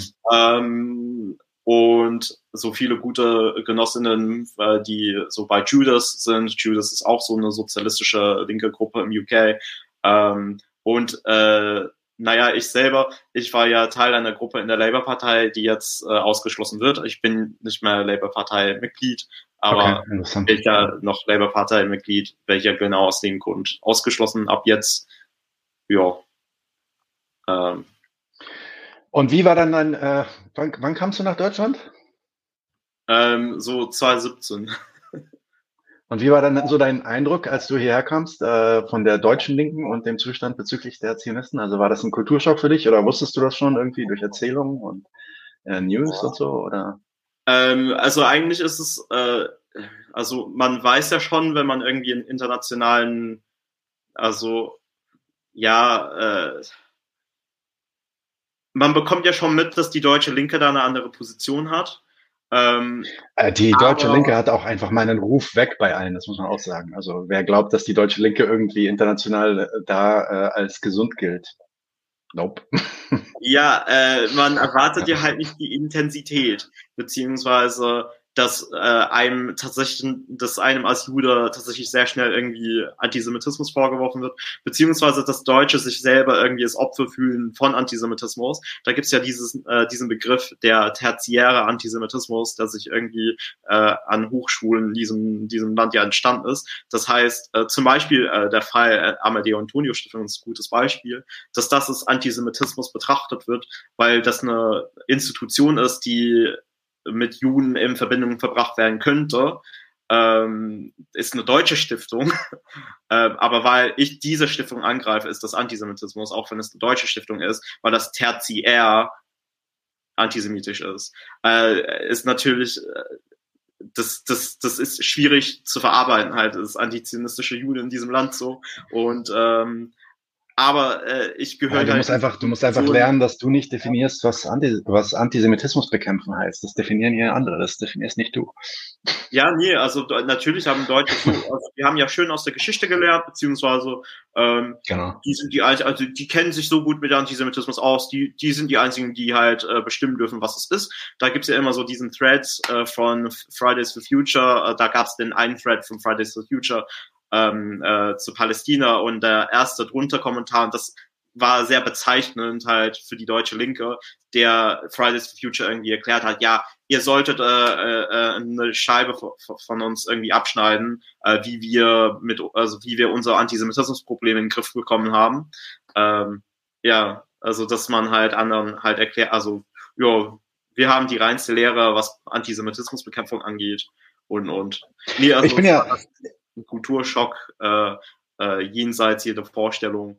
Ähm, aber äh, da, da gibt's, da gibt's, an, also ich bin einer, der immer ganz gern dagegen hält. Es gibt anti-imperialistische Linke in Deutschland.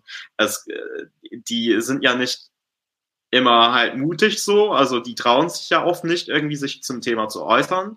Äh, die gibt's aber äh, die einzigen, die halt richtig konsequent, halt, äh, richtig konsequent irgendwie Palästina-Solidarität immer durchgezogen haben, sind tatsächlich halt äh, trotzkistische Bewegungen äh, in Deutschland, eben weil das, äh, naja, zur Position der Internationale gehört. Aber ansonsten äh, ziehen sich ja viele zurück. Ähm, hat man ja auch vor allem im Mai gesehen. Ähm, Und selbst auch bei den deutschen Trotzkisten. Palästina spricht zum Beispiel. Selbst auch bei den deutschen Trotzkisten unterschiedlich. Ähm, in der, in der Korrektheit, würde ich sagen. Aber ja, Marx 21 ist da relativ stabil zum, zum Beispiel. Ja. Ähm, und das sage ich als Nicht-Trotzkist mit so einem halben Lächeln. äh, ich wollte gerade ähm, was fragen, aber die Frage ist mir entkommen. Vielleicht kann Michael dann einspringen und äh, dann kommt die Frage gleich wieder. Ja, ich, ich kann auch was zum Kulturschock sagen, weil ähm, das Ding mit mir ist, dass ich, ähm, also ich bin, also ich bin zweimal nach Deutschland emigriert und das erste Mal war ich noch, noch nicht so politisiert ähm, und habe das Ganze nicht so stark mitbekommen. Aber hab, also hab, ich habe mich in den Jahren eigentlich ziemlich relativ gut integriert, würde ich sagen. Also ich, äh, ich, hab, ich erlebe wenig noch Kulturschock in Deutschland. Aber bei dem Thema, ähm, wo ich das so richtig hart erst seit so zweieinhalb Jahren erlebe, das ist ein dauernder Kulturschock, immer wieder auch. Also das ist wirklich ähm, sehr schwierig, sich daran anzupassen. Vor allem, weil, weil wirklich jede Kleinigkeit, die man äh, bei mir zu Hause hören würde ähm, äh, ähm, oder, oder in, in überhaupt irgendwelchen linken, sogar liberalen Kreisen in Israel sagen würde, ähm, ist hier skandalös und da muss man wirklich lernen, ähm, ja. sich anders, anders auszudrücken. Ja. Das erleben wir auch, das erleben wir und diskutieren wir auch in jedem, das ist halt, wir sind daran gewöhnt, einfach so die Sachen sozusagen, wie wir die sehen und äh, die, die Begriffe zu benutzen, die ähm, das so ausdrücken, wie wir das verstehen. Und ähm, dann hauen wir als Jid jetzt ein, ein Statement raus, ähm, wohinter wir auch stehen. Aber dann kommen die Reaktionen nicht, die, äh, die Reaktionen bestreiten nicht die Fakten, die wir ansprechen, sondern unsere Begriffe und sagen so, hey, wie, wie könnt ihr das Wort nutzen? Das ist ja, ähm, das ist ja Dämonisierung ähm, und was weiß ich. Und das ist, das ist echt eine schwere Umstellung. Liquidieren. Liquidieren. okay. Ähm, äh, genau, meine, mein, mein Punkt, den ich da eigentlich nur hinzufügen wollte, ist, ich bin ja, ich verstehe mich eigentlich eher als Marxist, das heißt, ich bin eigentlich nicht so stark und, und interessiert daran, Leute zu psycholog psychologisieren, sage ich mal, ja, oder zu psychoanalysieren. Aber wenn man sich anguckt, was hier so in Deutschland abgeht, so was Dan auch gerade meinte, so diese Idee, dass ähm, also wie grotesk diese Idee eigentlich ist, dass dadurch, dass du der Perpetrator, wie sagt man auf Deutsch, der, ähm, der Täter ähm, dieses unglaublichen Unrechts warst, vielleicht auch sogar historisch gesehen eines der schlimmsten oder vielleicht das Schlimmste, ja. andere Diskussion, ähm, du deswegen implizit die Autorität hast, ähm, zu definieren, wie man dieses Unrecht verhindert, wie man diese Art von Unrecht bekämpft und so weiter. Also dass, dass äh, da nicht sofort zwei Schaltungen äh, durchbrennen wegen der kognitiven Dissonanz ist, ist, schon, ist schon echt fantastisch. Ähm, aber wie gesagt, ich bin, ich bin eher jemand, der materialistisch unterwegs ist. Also für mich ist auch völlig klar, dass trotz der Ideologie und der antideutschen Ideologie es da materielle Gründe gibt, warum gerade diese antideutsche Ideologie in Deutschland zur Staatsräson geworden ist. Ähm, das ist der Grund, warum Deutschland so hinter Israel her ist und ähm, Israel betuttelt, genauso wie bei den USA, das natürlich auch der Fall ist, nur eben nicht mit diesem antideutschen Salz obendrauf, sondern auf eine andere Art und Weise. Da kommen die Evangelikalen eher rein, die sind dann ja selber auch offen zionistisch und so weiter. Ähm, ist ein materieller Grund, weil also die Unterstützung der Kolonialmächte für Israel ähm, hat er zumindest historisch äh, natürlich äh, strate geostrategische, finanzielle, markttechnische Interessen, die dahinter standen. Ähm, und ähm, da versuche ich mich immer mehr darauf zu fokussieren, wenn ich, wenn ich, wenn ich kurz vorm Verzweifeln bin, wenn ich höre, was so Anti-Deutsche dann teilweise so raushauen und wie schnell die Leute wie euch als Antisemiten äh, beschimpfen und so. Ähm, ähm, ich finde das ja auch. Ja. Natürlich. Äh, ich finde das ja auch ein sehr wichtiger Punkt, beziehungsweise ich versuche das ja auch Leuten zu erklären. Ähm, so, äh, es gibt vor allem äh, so eine materialistische Grundlage, warum halt die antideutsche Bewegung in den 90er Jahren ja auch entstanden ist und äh, warum das jo. ganz klar, also es, es gibt keine äh, Antideutschen, die halt aus der Arbeiterklasse kommen. Also ich würde mich so weit aus dem Fenster legen, äh, dass die 99 Prozent aller Antidis, die ich kenne, die sind irgendwelche bürgerliche Hochschul also in irgendwelchen Hochschulgruppen. Und das hat ja auch eine materielle, materialistische so Geschichte. Ähm, also das ist eine Ideologie, die in der Zeit entstanden ist, wo die ArbeiterInnen, äh, also es, die wurden ja nicht mehr äh, so als so ein revolution, äh, revolutionäres Subjekt angesehen, beziehungsweise so äh, in der Stimmung, so äh, Ende der Geschichte Stimmung, äh, beziehungsweise das ist es ganz klar eine, eine, eine bürgerliche Ideologie, die in der Zeit entstanden ist. Ähm, und äh, naja, da gab es ja auch damals halt äh, also man, man kann ja irgendwie sich den, den Konkretkongress äh, äh, 93 äh, zwischen Karl Held vom GSP Gegenstandpunkt und ähm, äh, Dings, ähm, wie, wie, wie heißt er nochmal, Wolfgang Pöhl, ähm, das Antideutsche, äh, das Einzige, was die tun, ist irgendwie dichten. Also die sind ja nicht in der Lage, irgendwie marxistisch zu denken, weil die Antimarxisten sind. Ähm, die kommen aus einer Zeit, wo die den, den Sozialismus und die sozialistische Idee irgendwie für tot gehalten haben und die waren ja nicht in der Lage, irgendwie zu denken, ja, okay, ähm, diesen Rassismus äh, durch die Wiedervereinigung, das äh, liegt ja am, an der Stärkung des deutschen Imperialismus und, und, und, und. Ähm, sondern die, die haben ja gedacht, ja, okay, wir teilen ja, äh, also wir, wir haben ganz klar so eine bürgerliche Geschichtsauffassung, das ist ja Deutschland, Deutsche, äh, die Deutschen sind halt böse so, die, die Amis, die waren halt ein gutes Volk so, die haben uns ja halt alle befreit so, die sind irgendwie Protagonisten der Geschichte so, äh, was halt eine antimarxistische Geschichtsauffassung ist. Und äh, deswegen äh, so eine so Gruppen, die halt immer noch so auf Grundlage des Marxismus, also es gibt ke keine revolutionären Gruppen in Deutschland, die anti, anti, die anti-deutsch sind weil sie es nicht sein können. Also es ist eine zutiefst bürgerliche antimarxistische Ideologie. Ah, schade, dass keine Antideutschen hier sind. Aber wir haben dazu auch schon einige Folgen gemacht, eine mit Gerhard Hanloser und eine mit ähm, äh, Leandros Fischer, um genau, genau das eigentlich zu besprechen. Schaut euch die Folgen an, wenn ihr interessiert seid, ähm, weil das ist ein, natürlich ein sehr, sehr guter Punkt. Die verstehen sich natürlich als die Übermarxisten, für die war Marx auch kein Antikapitalist ähm, und wollte auch keine Revolution, äh, sondern das ist ein Missverständnis ähm, und die lesen, die lesen Marx einfach besser. Okay. Ähm, dann 99 zu 1. Mal im Ernst sollte die Forderung der Linken dann sein, Organisationen wie die AS zu dis distanzieren und zu ersetzen. Wenn du 99 zu 1 fragst, 100 Prozent, sorry, aber ich habe kein Problem mit dem Wort liquidieren. Ich hätte wahrscheinlich sogar, ich bin jetzt nicht irgendwie in der Solid unterwegs, deswegen passe ich nicht so rauf mit dem, was ich sage. Ich hätte wahrscheinlich sogar Schlimmeres gesagt. Ähm, Daniel benutzt immer gern laternisieren, aber das passt da nicht.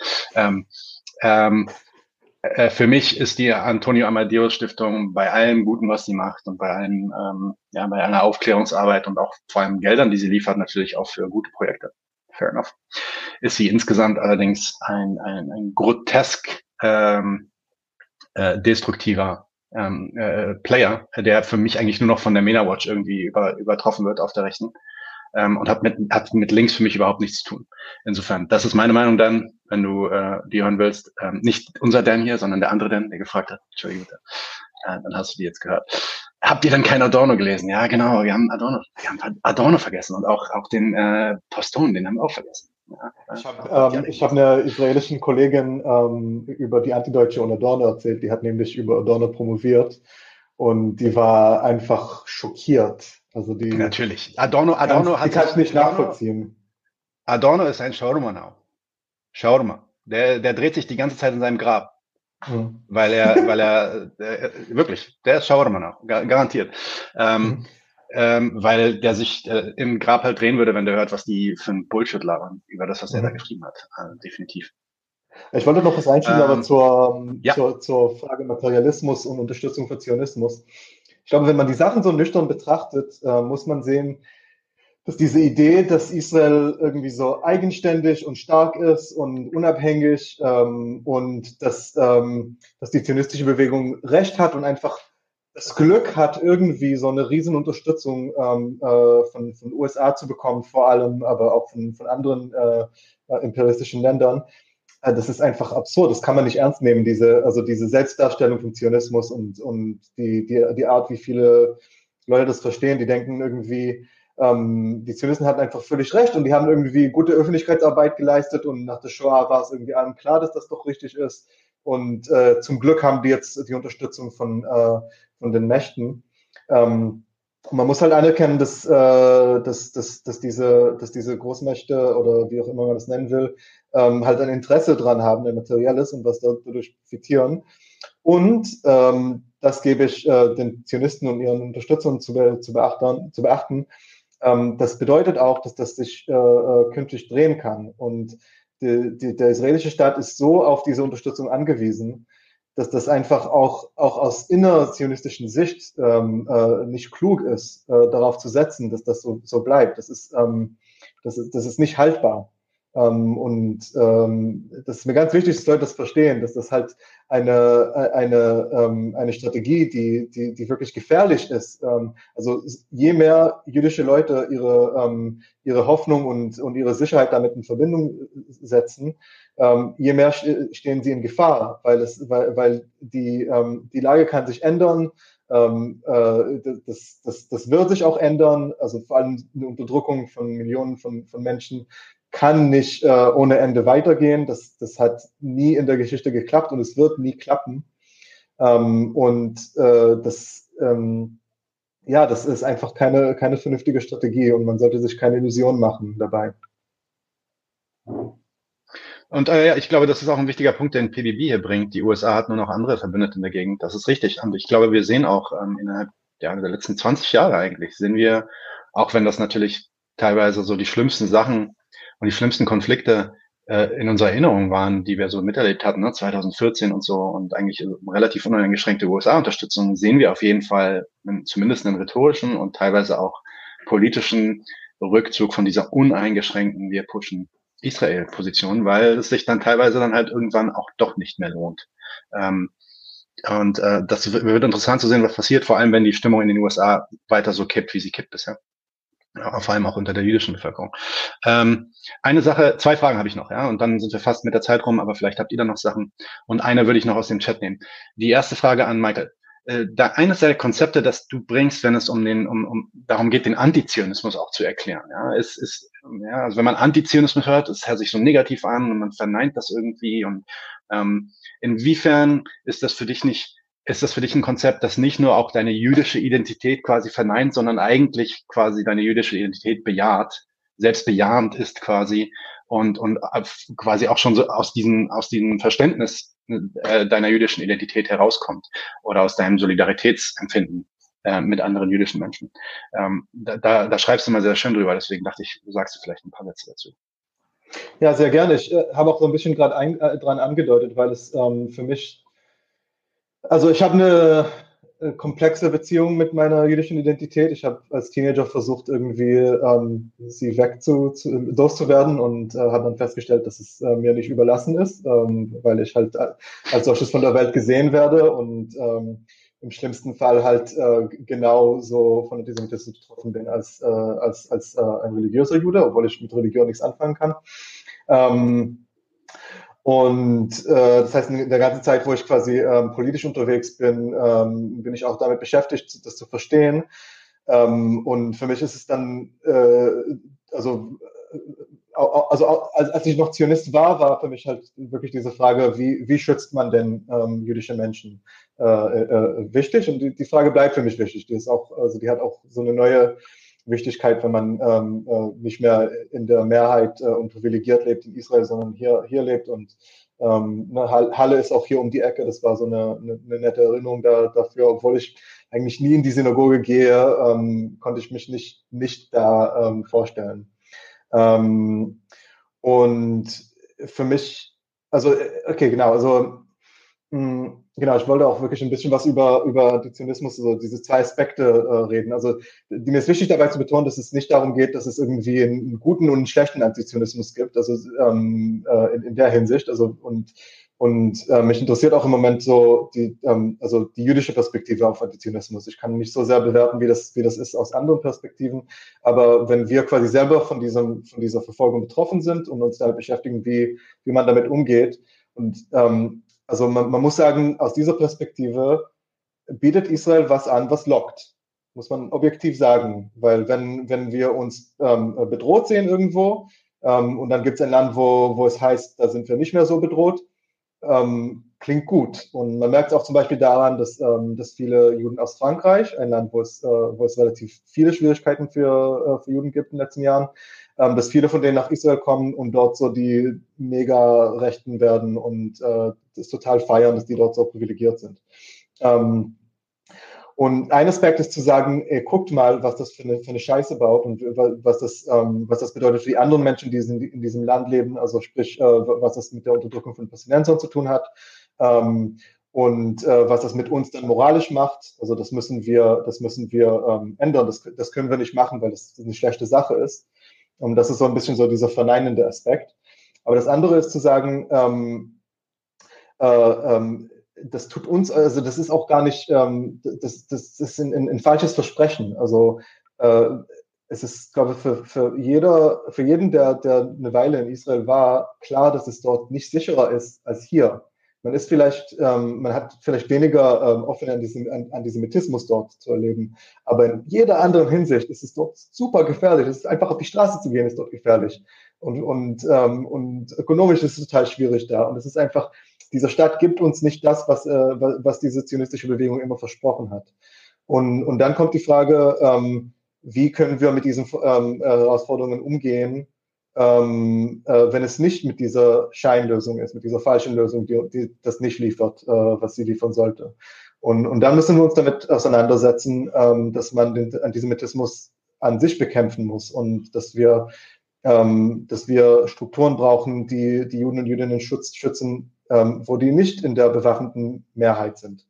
Ähm, und das ist so dieser, die, dieser andere Aspekt, der, ähm, der, antizi der antizionistischen ist, nicht weil der Zionismus ähm, äh, so, so viel Mist baut in der Welt oder, oder anderen äh, nicht-jüdischen Menschen gegenüber, sondern ähm, der, der quasi ähm, der, Zionismus, der den Zionismus verurteilt als äh, also in einer ja, als eine eher innerjüdische Sache, um, wo, wo es wirklich um diese Fragen geht, die so viele Juden dazu bewegt haben, diese Bewegung zu, zu unterstützen. Und ich finde es wichtig, also das klingt jetzt sehr selbstzentriert und identitätsorientiert und, ähm, und, äh, und ich finde, das ist auch wirklich eine Falle, da muss man auch gucken, dass es nicht das wird. Aber ähm, man muss einfach anerkennen, dass, äh, dass die Unterstützung ähm, von, gerade von jüdischen Communities eine große Rolle spielt in dieser Geschichte mit Israel-Palästina. Und, ähm, und dahinter gibt es sehr viel Zynisches und Interessen und, und, und schlimme Sachen, die man einfach bekämpfen muss. Aber es gibt auch tatsächlich ähm, ernsthafte Ängste und, ähm, und, und ähm, wie heißt es, äh, äh, Bestrebungen, die man auch ernst nehmen kann und auch ansprechen kann aus einer antizionistischen Position und sagen muss, hey Leute, also eure Angst und eure Wut sind berechtigt, aber wir, wir müssen damit anders umgehen, weil, weil das, was der Zionismus anbietet, ähm, keine Lösung ist.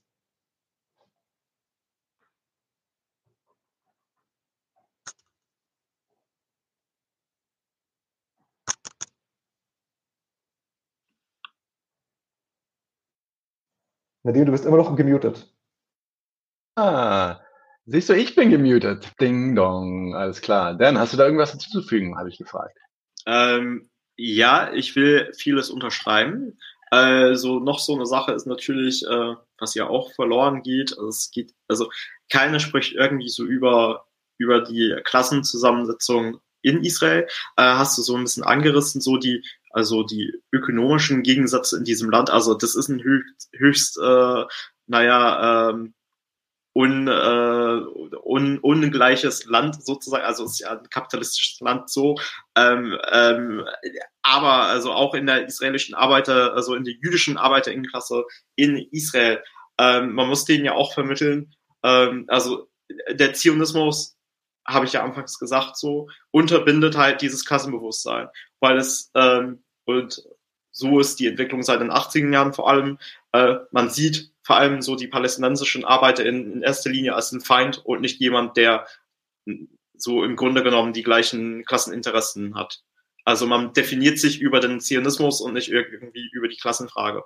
Das äh, hat ja auch die Grundlage, dass ähm, sehr viele Menschen in Israel entweder unmittelbare Nachkommen von Migranten sind oder sind, sind es selber noch, dass äh, sehr viel über die, also und das ist äh, auch eine Folge des Zionismus, dass man dann über die Identität dann äh, über diese Identität sich definiert und nicht irgendwie so über die Klassenstellung in der Gesellschaft in Israel.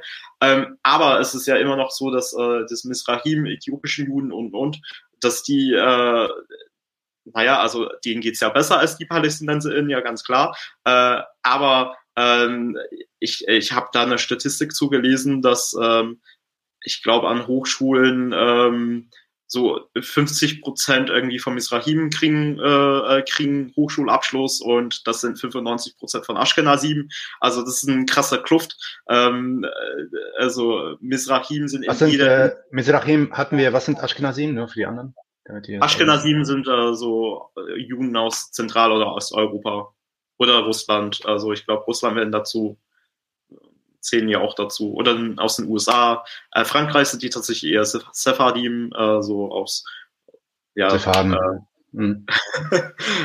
ähm, und dann gibt's ja so die äthiopischen Juden auch. Also ich glaube, meine Statistik mhm. bezieht sich äh, auf misrachische Juden, ähm, also aus mhm. dem Irak, äh, Syrien, äh, Jemen, ja. Jemen wird ja auch dazu gezählt. Ähm, genau. Und dass die, äh, dass die grundsätzlich die gleichen Klasseninteressen teilen wie die palästinensischen ArbeiterInnen. Natürlich klingt das so ein bisschen banal, wenn man sagt, ja, okay, wir müssen ja nur noch irgendwie die jüdische Arbeiterklasse mit der palästinensischen Arbeiterklasse vereinen. Also ich finde es ja auch so ein bisschen blöd, wenn deutsche Linke sagen, so, ja, also natürlich, äh, äh, also. Wir müssen nur die Linken auf beiden Seiten unterstützen. Genau, die genau. auf beiden Seiten unterstützen, dann ist alles gut. Ja. Die, die Kämpfe verbinden und, und. ähm, also Lenin hat ja auch gesagt, also in diesem Szenario, so in einem Kolon, also das, also Kolonialvolk, äh, der hat so gesagt, das Kolonialvolk, dass die Arbeiter in, in, diesen Ländern, die haben da die ganz besondere Verantwortung, irgendwie, äh, naja, ähm, sich dem Kampf der Unterdrückten halt anzunehmen. Ähm, genau, und äh, man muss denen ja halt erstmal vermitteln, also ihr habt ja gemeinsame Interessen, äh, aber um, um ja, um diesen Staat zu überwinden, der halt euch gar nicht, also es macht, also ihr seid ja halt nicht sicherer hier, also in, erst aus einer längerfristigen Perspektive, also der äh, Zionismus man, manövriert sich ja halt in eine Sackgasse, weil es ja halt sich darauf beruht, dass entweder immer weiter expandiert wird oder dass diese jüdische Mehrheit beibehalten wird. Äh, genau, äh, man muss halt diese revolutionäre halt Perspektive ja auch aufbauen. Ähm, und äh, genau, das, äh, der, der Zionismus, ähm, dass der Zionismus halt als Ideologie halt irgendwie, ähm, naja, das gehört ja vor allem überwunden, weil das halt, äh, ja, die, die Entwicklung eines äh, klassenbewusst, äh, klassenbewussten Proletariats dann unterbindet. Weil man dann immer halt ans Nationale denkt. Beziehungsweise, dass man halt mehr gemeinsam hat mit irgendwelchen, ja, irgendwelchen Bossen als, äh, ja, mit Palästinensern, die in derselben Fabrik arbeiten, aber die sich nicht gewerkschaftlich organisieren können und, und. Ähm, Michael, du hast mir gerade äh, offline einen Link geschickt aus dem Jacobin Mac, ähm, wo der Zionismus konkret äh, Arbeitersolidarität äh, verhindert. Willst du dazu vielleicht was sagen kurz? Ähm, wir können den Link auch posten. Ich poste den gleich mal in den, mhm. in den Chat für alle anderen. Ja, gerne. Ähm, also ich also die konkrete Fälle, um die es im Text geht, wenn ich mich richtig entsinne, sind nicht welche, die ich nah kenne. Ah, doch, doch, das erwähnt auch. Also genau, ich war eine Weile aktiv bei, ähm, bei, bei der ähm, äh, Gewerkschaftsorganisation äh, äh, MAN, ähm, die so eine sehr kleine, explizit äh, linke, antikapitalistische, revolutionäre, marxistische ist, ähm, die aber auch die einzige ist, die, die es wagt, ähm, in den Industriegebieten im Westjordanland ähm, die, die palästinensische Arbeiter zu organisieren gegenüber ihren äh, Siedler-Chefs, ähm, äh, Boss, Bossen. Ähm, und ähm, da, da hast du halt, also da, da gibt es auch viel, was man dazu sagen kann. Also eins ist tatsächlich die, die Tatsache, dass die anderen ähm, äh, Gewerkschaftsorganisationen, also auch die, die ähm, unabhängige Koch Dem, Power to the Workers, ähm, dass die mit solchen Sachen nicht so gerne umgehen wollen, weil es halt so, so politisch ist. Ähm, also überhaupt die, ähm, die, die besetzte ArbeiterInnen äh, zu organisieren. Ähm, das ist ein Aspekt davon. Ähm, und ich meine, historisch innerhalb von Israel ähm, war die, die große ähm, staatsnahe äh, äh, Gewerkschaftsorganisation erstmal nur für Juden ähm, gedacht äh, und sehr lange auch, ähm, auch in der Praxis so. Aber genau, was man so mit, ähm, mit solchen, mit, mit Gewerkschaftsarbeit quasi ähm, sieht in, in besetzten Gebieten, ist dann sowas wie ähm, ein, ein, Arbeit, also ein Arbeiter äh, fängt an, äh, äh, also ähm, seine, seine ähm, Kollegen zu organisieren. Und äh, dann muss der Chef nur ähm, beim Shin Bet, also beim, beim äh, Innengeheimdienst, anrufen und sagen, hey, ähm, ich glaube, der ist Terrorist und am nächsten Tag darf er einfach gar nicht über die Checkpoint mehr. Also da, da hast du nichts mit Arbeitsrecht oder sowas. Ähm, die, also die, die absolute Macht, die äh, die Siedler haben über die Palästinenser in diesen, äh, in diesen Gebieten, ähm, macht es wirklich äh, äh sehr, sehr schwierig, äh, sich da zu organisieren, obwohl israelische Gerichte schon erklärt haben, dass israelisches äh, Arbeitsrecht da gelten sollte, ähm, wird das, also israelisches Arbeitsrecht ist sowieso ein bisschen ein Witz. Also es, es, wird sowieso kaum, ähm, äh, ähm, kaum kontrolliert innerhalb von Israel, geschweige in besetzten Gebieten.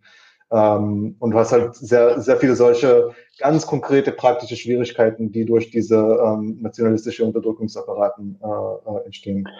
Also da, da muss man auch sagen, das ist ja auch einer der Gründe, warum Fanon sich damals in Algerien ähm, und auch in seinen Büchern abgewendet hat von der Arbeiterinnenklasse als das ähm, revolutionäre Subjekt und sich hingewandt, hat, hingewandt hat dem Lumpenproletariat, also den Leuten, die auf dem Land leben und halt überausgebeutet werden.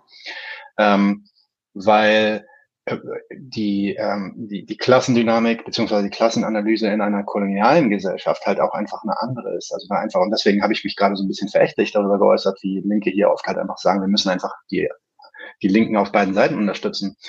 Das, das, das macht natürlich total Sinn, wenn du in einer Situation bist, in der die tatsächliche bourgeoise Gesellschaft mit der rechtlichen Gleichheit, also zumindest der, der rechtlichen Gleichheit vor dem Recht durchgesetzt wurde. Wenn du das hast, dann kannst du anfangen, okay, na, dann, dann spielt quasi die revolutionäre historisch-materialistische Theorie von Marx und so, er setzt dann an und sagt, okay, jetzt kann sich der Kapitalismus eigentlich entwickeln, Produktivkräfte entwickeln und dann das System irgendwann in Frage stellen und stürzen vielleicht oder überwinden.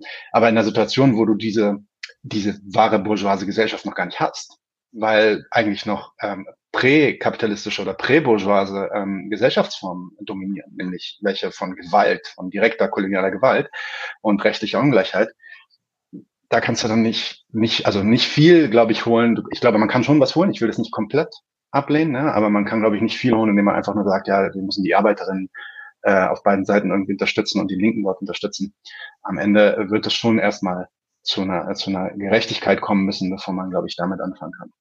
Ähm, wir sind jetzt schon ziemlich weit. Ich habe mhm. äh, so viele Kommentare im Chat. Ähm, vielleicht, vielleicht doch noch einen Punkt ein. Ja, aber sag doch mal, mal ganz kurz was. Ich habe gerade eure beiden Kommentare im Chat gesehen, deswegen haut doch einfach mal raus. Vielleicht äh, hab ich nee, ähm, weil ich habe ich hab neulich ein, ein, ähm, ein Interview gehört mit Moshe Machover, einer von den äh, Gründern von ja, Sven. genau. Ähm, ich liebe den Typ. Und ja, ja das, das ist recht cool. Ähm, und ja. Der hat da was von, von der Analyse von Mats Ben erzählt, die auch so stabil war, kurz nach, ab kurz nach ähm, ihrer Gründung in, äh, in den 60ern, ähm, bis die als Organisation aufgehört haben, in den 80ern oder 90ern.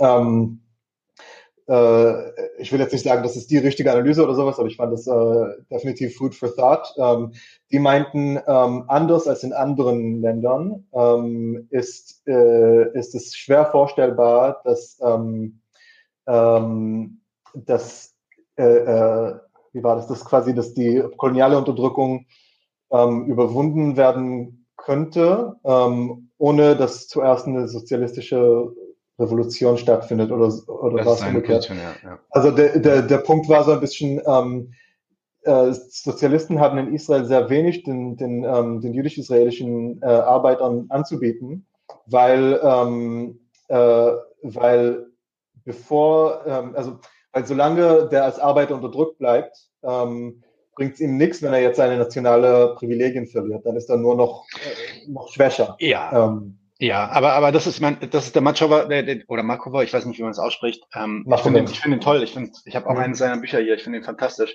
Aber genau dieses Argument, er, er, sein Argument ist, wir brauchen eigentlich die ähm, Nahost-Revolution in all den anderen Ländern Und wenn das passiert, quasi die äh, Revolution in Israel, die sozialistische Revolution dann in Israel auch stattfinden kann und das dann im Endeffekt, also dass der Sozialist sich also quasi zur Lösung des Israel-Konflikts darauf konzentrieren soll, die sozialistischen Revolutionen in all den anderen Ländern, umgebenden Ländern ähm, durchzuziehen. Und das ist für mich halt dann so, ja, ähm, da gibt's dann halt äh, aber auch Leute, die einfach jetzt gerade drunter leiden und da müssen wir halt auch irgendwie was ändern dran, so in der Richtung. Ja. ja. Insofern ist, ist für mich ein bisschen einfach gesagt. Ähm, aber er macht auf jeden Fall äh, gute Punkte. Ja. Ähm, Dan, du wolltest auch noch was sagen auf, auf, auf meinen Kommentar gerade. Äh, nee, nee, also das war nur eine private Anmerkung. ja, okay, eine private Anmerkung, alles klar. Nee, ähm, äh, ist lustig, weil diese Diskussion hatten wir halt auch schon äh, öfter mit Antideutschen. Ne? Also diese Idee, dass ähm, in dem Moment, wo du dich als antikolonial irgendwie positionierst, du musst ja nicht postkolonial sagen, sondern du sagst antikolonial, ähm, also nicht so Promo-Zeugs, äh, du dich quasi, also diese Idee, nein, nein, nein, das ist dann nicht der Kommunismus, so in der Richtung, dass du dich dann quasi halt entfernt hast von dem kommunistischen Streben in eine sozialistische Gesellschaft. Und ich finde, dass schon was dran ist, ähm, zu sagen, äh, es gibt andere und beziehungsweise ja, die, die Analyse äh, von den Unterdrückungsformen kann in bestimmten Situationen halt auch anders aussehen. Und dann könnte das Revolution, quasi revolutionäre Subjekt sich anders bilden. Das ist so ein bisschen das, was Fanon versucht zu sagen, versucht zu sagen in, in Ratchet. Ähm, ich, ich stimme auch nicht 100% zu, aber es ist, glaube ich, ein guter Beitrag in dieser Diskussion, finde ich zumindest. Ähm. Alright, jetzt haben wir schon so viel Zeit verbracht und wir haben ja gesagt 90 Minuten, jetzt sind wir schon über 90 Minuten, weil wir wollen nicht aufhören. Und im Chat sind so viele gute Kommentare, Leute, und so viele gute Fragen. Wir könnten da jetzt wirklich, glaube glaub ich, noch Stunden weiter reden. Ich will euch trotzdem nochmal die Möglichkeit geben, A, entweder irgendeine Frage zu beantworten, die ihr gesehen habt, weil ihr da Bock drauf habt, oder B, vielleicht noch ein, zwei Worte zu sagen ähm, zum Abschluss und dann machen wir dicht. Michael zuerst, weil ihr lasst euch. Um, ähm, äh, äh, ich, ich, war gerade dabei, den Chat anzugucken. Ähm, okay, ich, äh, mir fällt jetzt eins auf, was ich einfach aufgreifen kann. Ähm, das mit Diaspora als Heimatland. Ähm, also ob das mit, den, mit, das mit dem Zionismus verbinden kann, denke eher nicht, zumindest nicht aktuell, weil Zionismus was anderes bedeutet mittlerweile.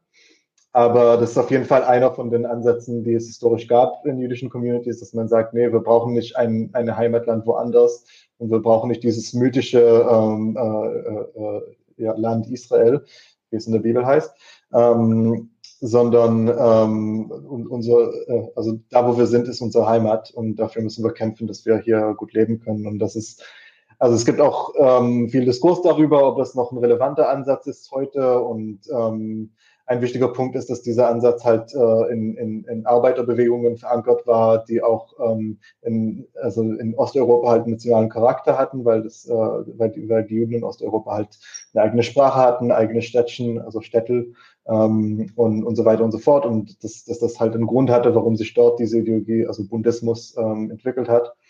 Aber ich finde es, ähm, es hat trotzdem als Inspiration, ähm, auch gerade in, in Europa heute, was zu bieten und vor allem einfach mit diesem, mit diesem Fokus darauf, also da, wo wir sind, sollten wir auch leben können. Und es sollte nicht darum gehen, dass wir woanders hinfliehen. Ähm, äh, ich finde es immer beleidigend, wenn mir Deutsche sagen so, ja, es ist wichtig, dass es Israel gibt, damit, damit ihr fliehen könnt. Und ich so, nee, ich, ich will nicht wieder fliehen. Ich bin schon hierher und wieder zurück und wieder hierher. Ich will einfach bleiben. Ähm, und darum sollte es euch eigentlich auch gehen, wenn es euch so wichtig ist, das, ähm, also den Antisemitismus zu überwinden. Sehr gut. Äh, Dan, hast du noch was gefunden oder willst du noch was sagen? Äh, unterschreibe ich ja gerade komplett, was äh, Michael gerade gesagt hat. Äh, also ja, äh, ich finde halt Antisemitismus innerhalb die Diaspora ja auch, also das ist ja äh, kein unüberwindbares Problem. Also es geht ja natürlich ja halt mit der Überwindung, hängt ja auch mit der Überwindung des Kapitalismus ja auch zusammen, äh, bevor man dann auch die Juden ja auch weltweit befreien kann von jeder Form von Unterdrückung. Aber äh, ich glaube, irgendwie diese Idee eines jüdischen Schutzraums finde ich ja auch eine ziemliche Beleidigung, beziehungsweise ein höchst problematischer Ansatz, wo man sagt, ja, okay, Juden äh, muss man halt in einen Schutzraum halt einfärchen. Äh, auf dem Rücken der PalästinenserInnen, äh, damit sie einigermaßen äh, in Sicherheit leben können, wo wir ja auch festgestellt haben, dass auch nicht gegeben ist. Äh, okay, weniger Alltagsrassismus, beziehungsweise es gibt keinen so strukturellen Antisemitismus in dem Staat. Äh, ja, dann würde ich ja auch die ganzen Punkte eingeben müssen, so zu misrachischen Juden und, und ähm, aber ja, genau, deswegen äh, würde ich ja das unterschreiben zur Diaspora. Äh, und ich würde Leuten ja ganz gern empfehlen, äh, ähm, Abraham Leon, da gibt es ein sehr gutes Kapitel in seinem Buch Die Judenfrage und Kapitalismus. Äh, da gibt es ein sehr gutes Kapitel, Kapitel zum Zionismus, äh, was ich glaube, der sogar aus einem KZ geschrieben hat. Ähm, der war ein, der war ein jüdischer Marxist und ähm, der hat dann halt dieses Buch so in seinen letzten Jahren ja auch geschrieben, bevor der ermordet wurde. Und äh, der geht ja auch drauf ein, um äh, so auf den so Klassencharakter des Zionismus, warum das entstanden ist. Ähm, ja, genau, also was so die, die Treiber dahinter waren. Ähm, und ja, kann ich allen empfehlen, wenn ihr Zeit habt. Also dem Panel und auch den ZuschauerInnen. Genau. Okidoki. Schau kurz in den privaten Chat. Ich habe das, glaube ich, gefunden. Vielleicht können wir es teilen, wenn, ich, wenn es das Richtige ist. Äh, ja, mache ich, äh, packe ich auch gleich dann noch in die Beschreibung. Aber das können wir auch direkt jetzt hier in den Live-Chat packen. So, und äh, damit äh, vielen, vielen Dank an euch beide. Ich hoffe, ähm, es hat euch Spaß gemacht. Wir hätten über noch so viel mehr reden können. Das machen wir vielleicht dann nächstes Mal. Ähm, ich äh, Sorry, ganz kurz. Ich ähm, will vor allem Dan alles Gute wünschen äh, in den nächsten Tagen und Wochen. Ich hoffe, das äh, zieht bald für dich vorüber und äh, wird alles gut. Ähm, ich ich sage es nochmal, liquidieren.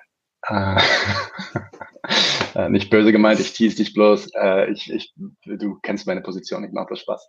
Ähm, und damit äh, gute Nacht an alle in den Chat. Vielen, vielen Dank für die gute äh, äh, Teilnahme. Das hat sehr viel Spaß gemacht. Und bis zum nächsten Mal, Leute. Bleibt ihr beide noch kurz da? Ja. Bis dann. Leute, wir brauchen eure Hilfe. Und zwar als allererstes, folgt uns bitte überall, wo ihr uns folgen könnt. Wir sind auf YouTube, auf Facebook, auf Twitter. Wir sind jetzt mittlerweile auch auf Twitch. Gebt uns Instagram. Dort äh, Instagram sowieso, genau, gebt uns dort einen Follow, äh, like dieses Video bitte, überhaupt jedes Video, das ihr euch anschaut, bitte liken, warum nicht, ist doch einfach nur ein Klick da, damit helft ihr uns ungemein. Wenn ihr uns abonniert auf YouTube, klickt auch die Glocke, dann werdet ihr immer informiert, wenn wir live gehen, dann könnt ihr dazukommen. Äh, je mehr Leute live mit uns unterwegs sind, desto äh, besser sind dann auch die Views und desto besser ist das für den Algorithmus. Wir haben außerdem ein Patreon-Konto. Genau patreon.com slash 99 zu 1. Wenn ihr so richtig dabei sein wollt, äh, könnt ihr euch Membership-Level aussuchen. Wir haben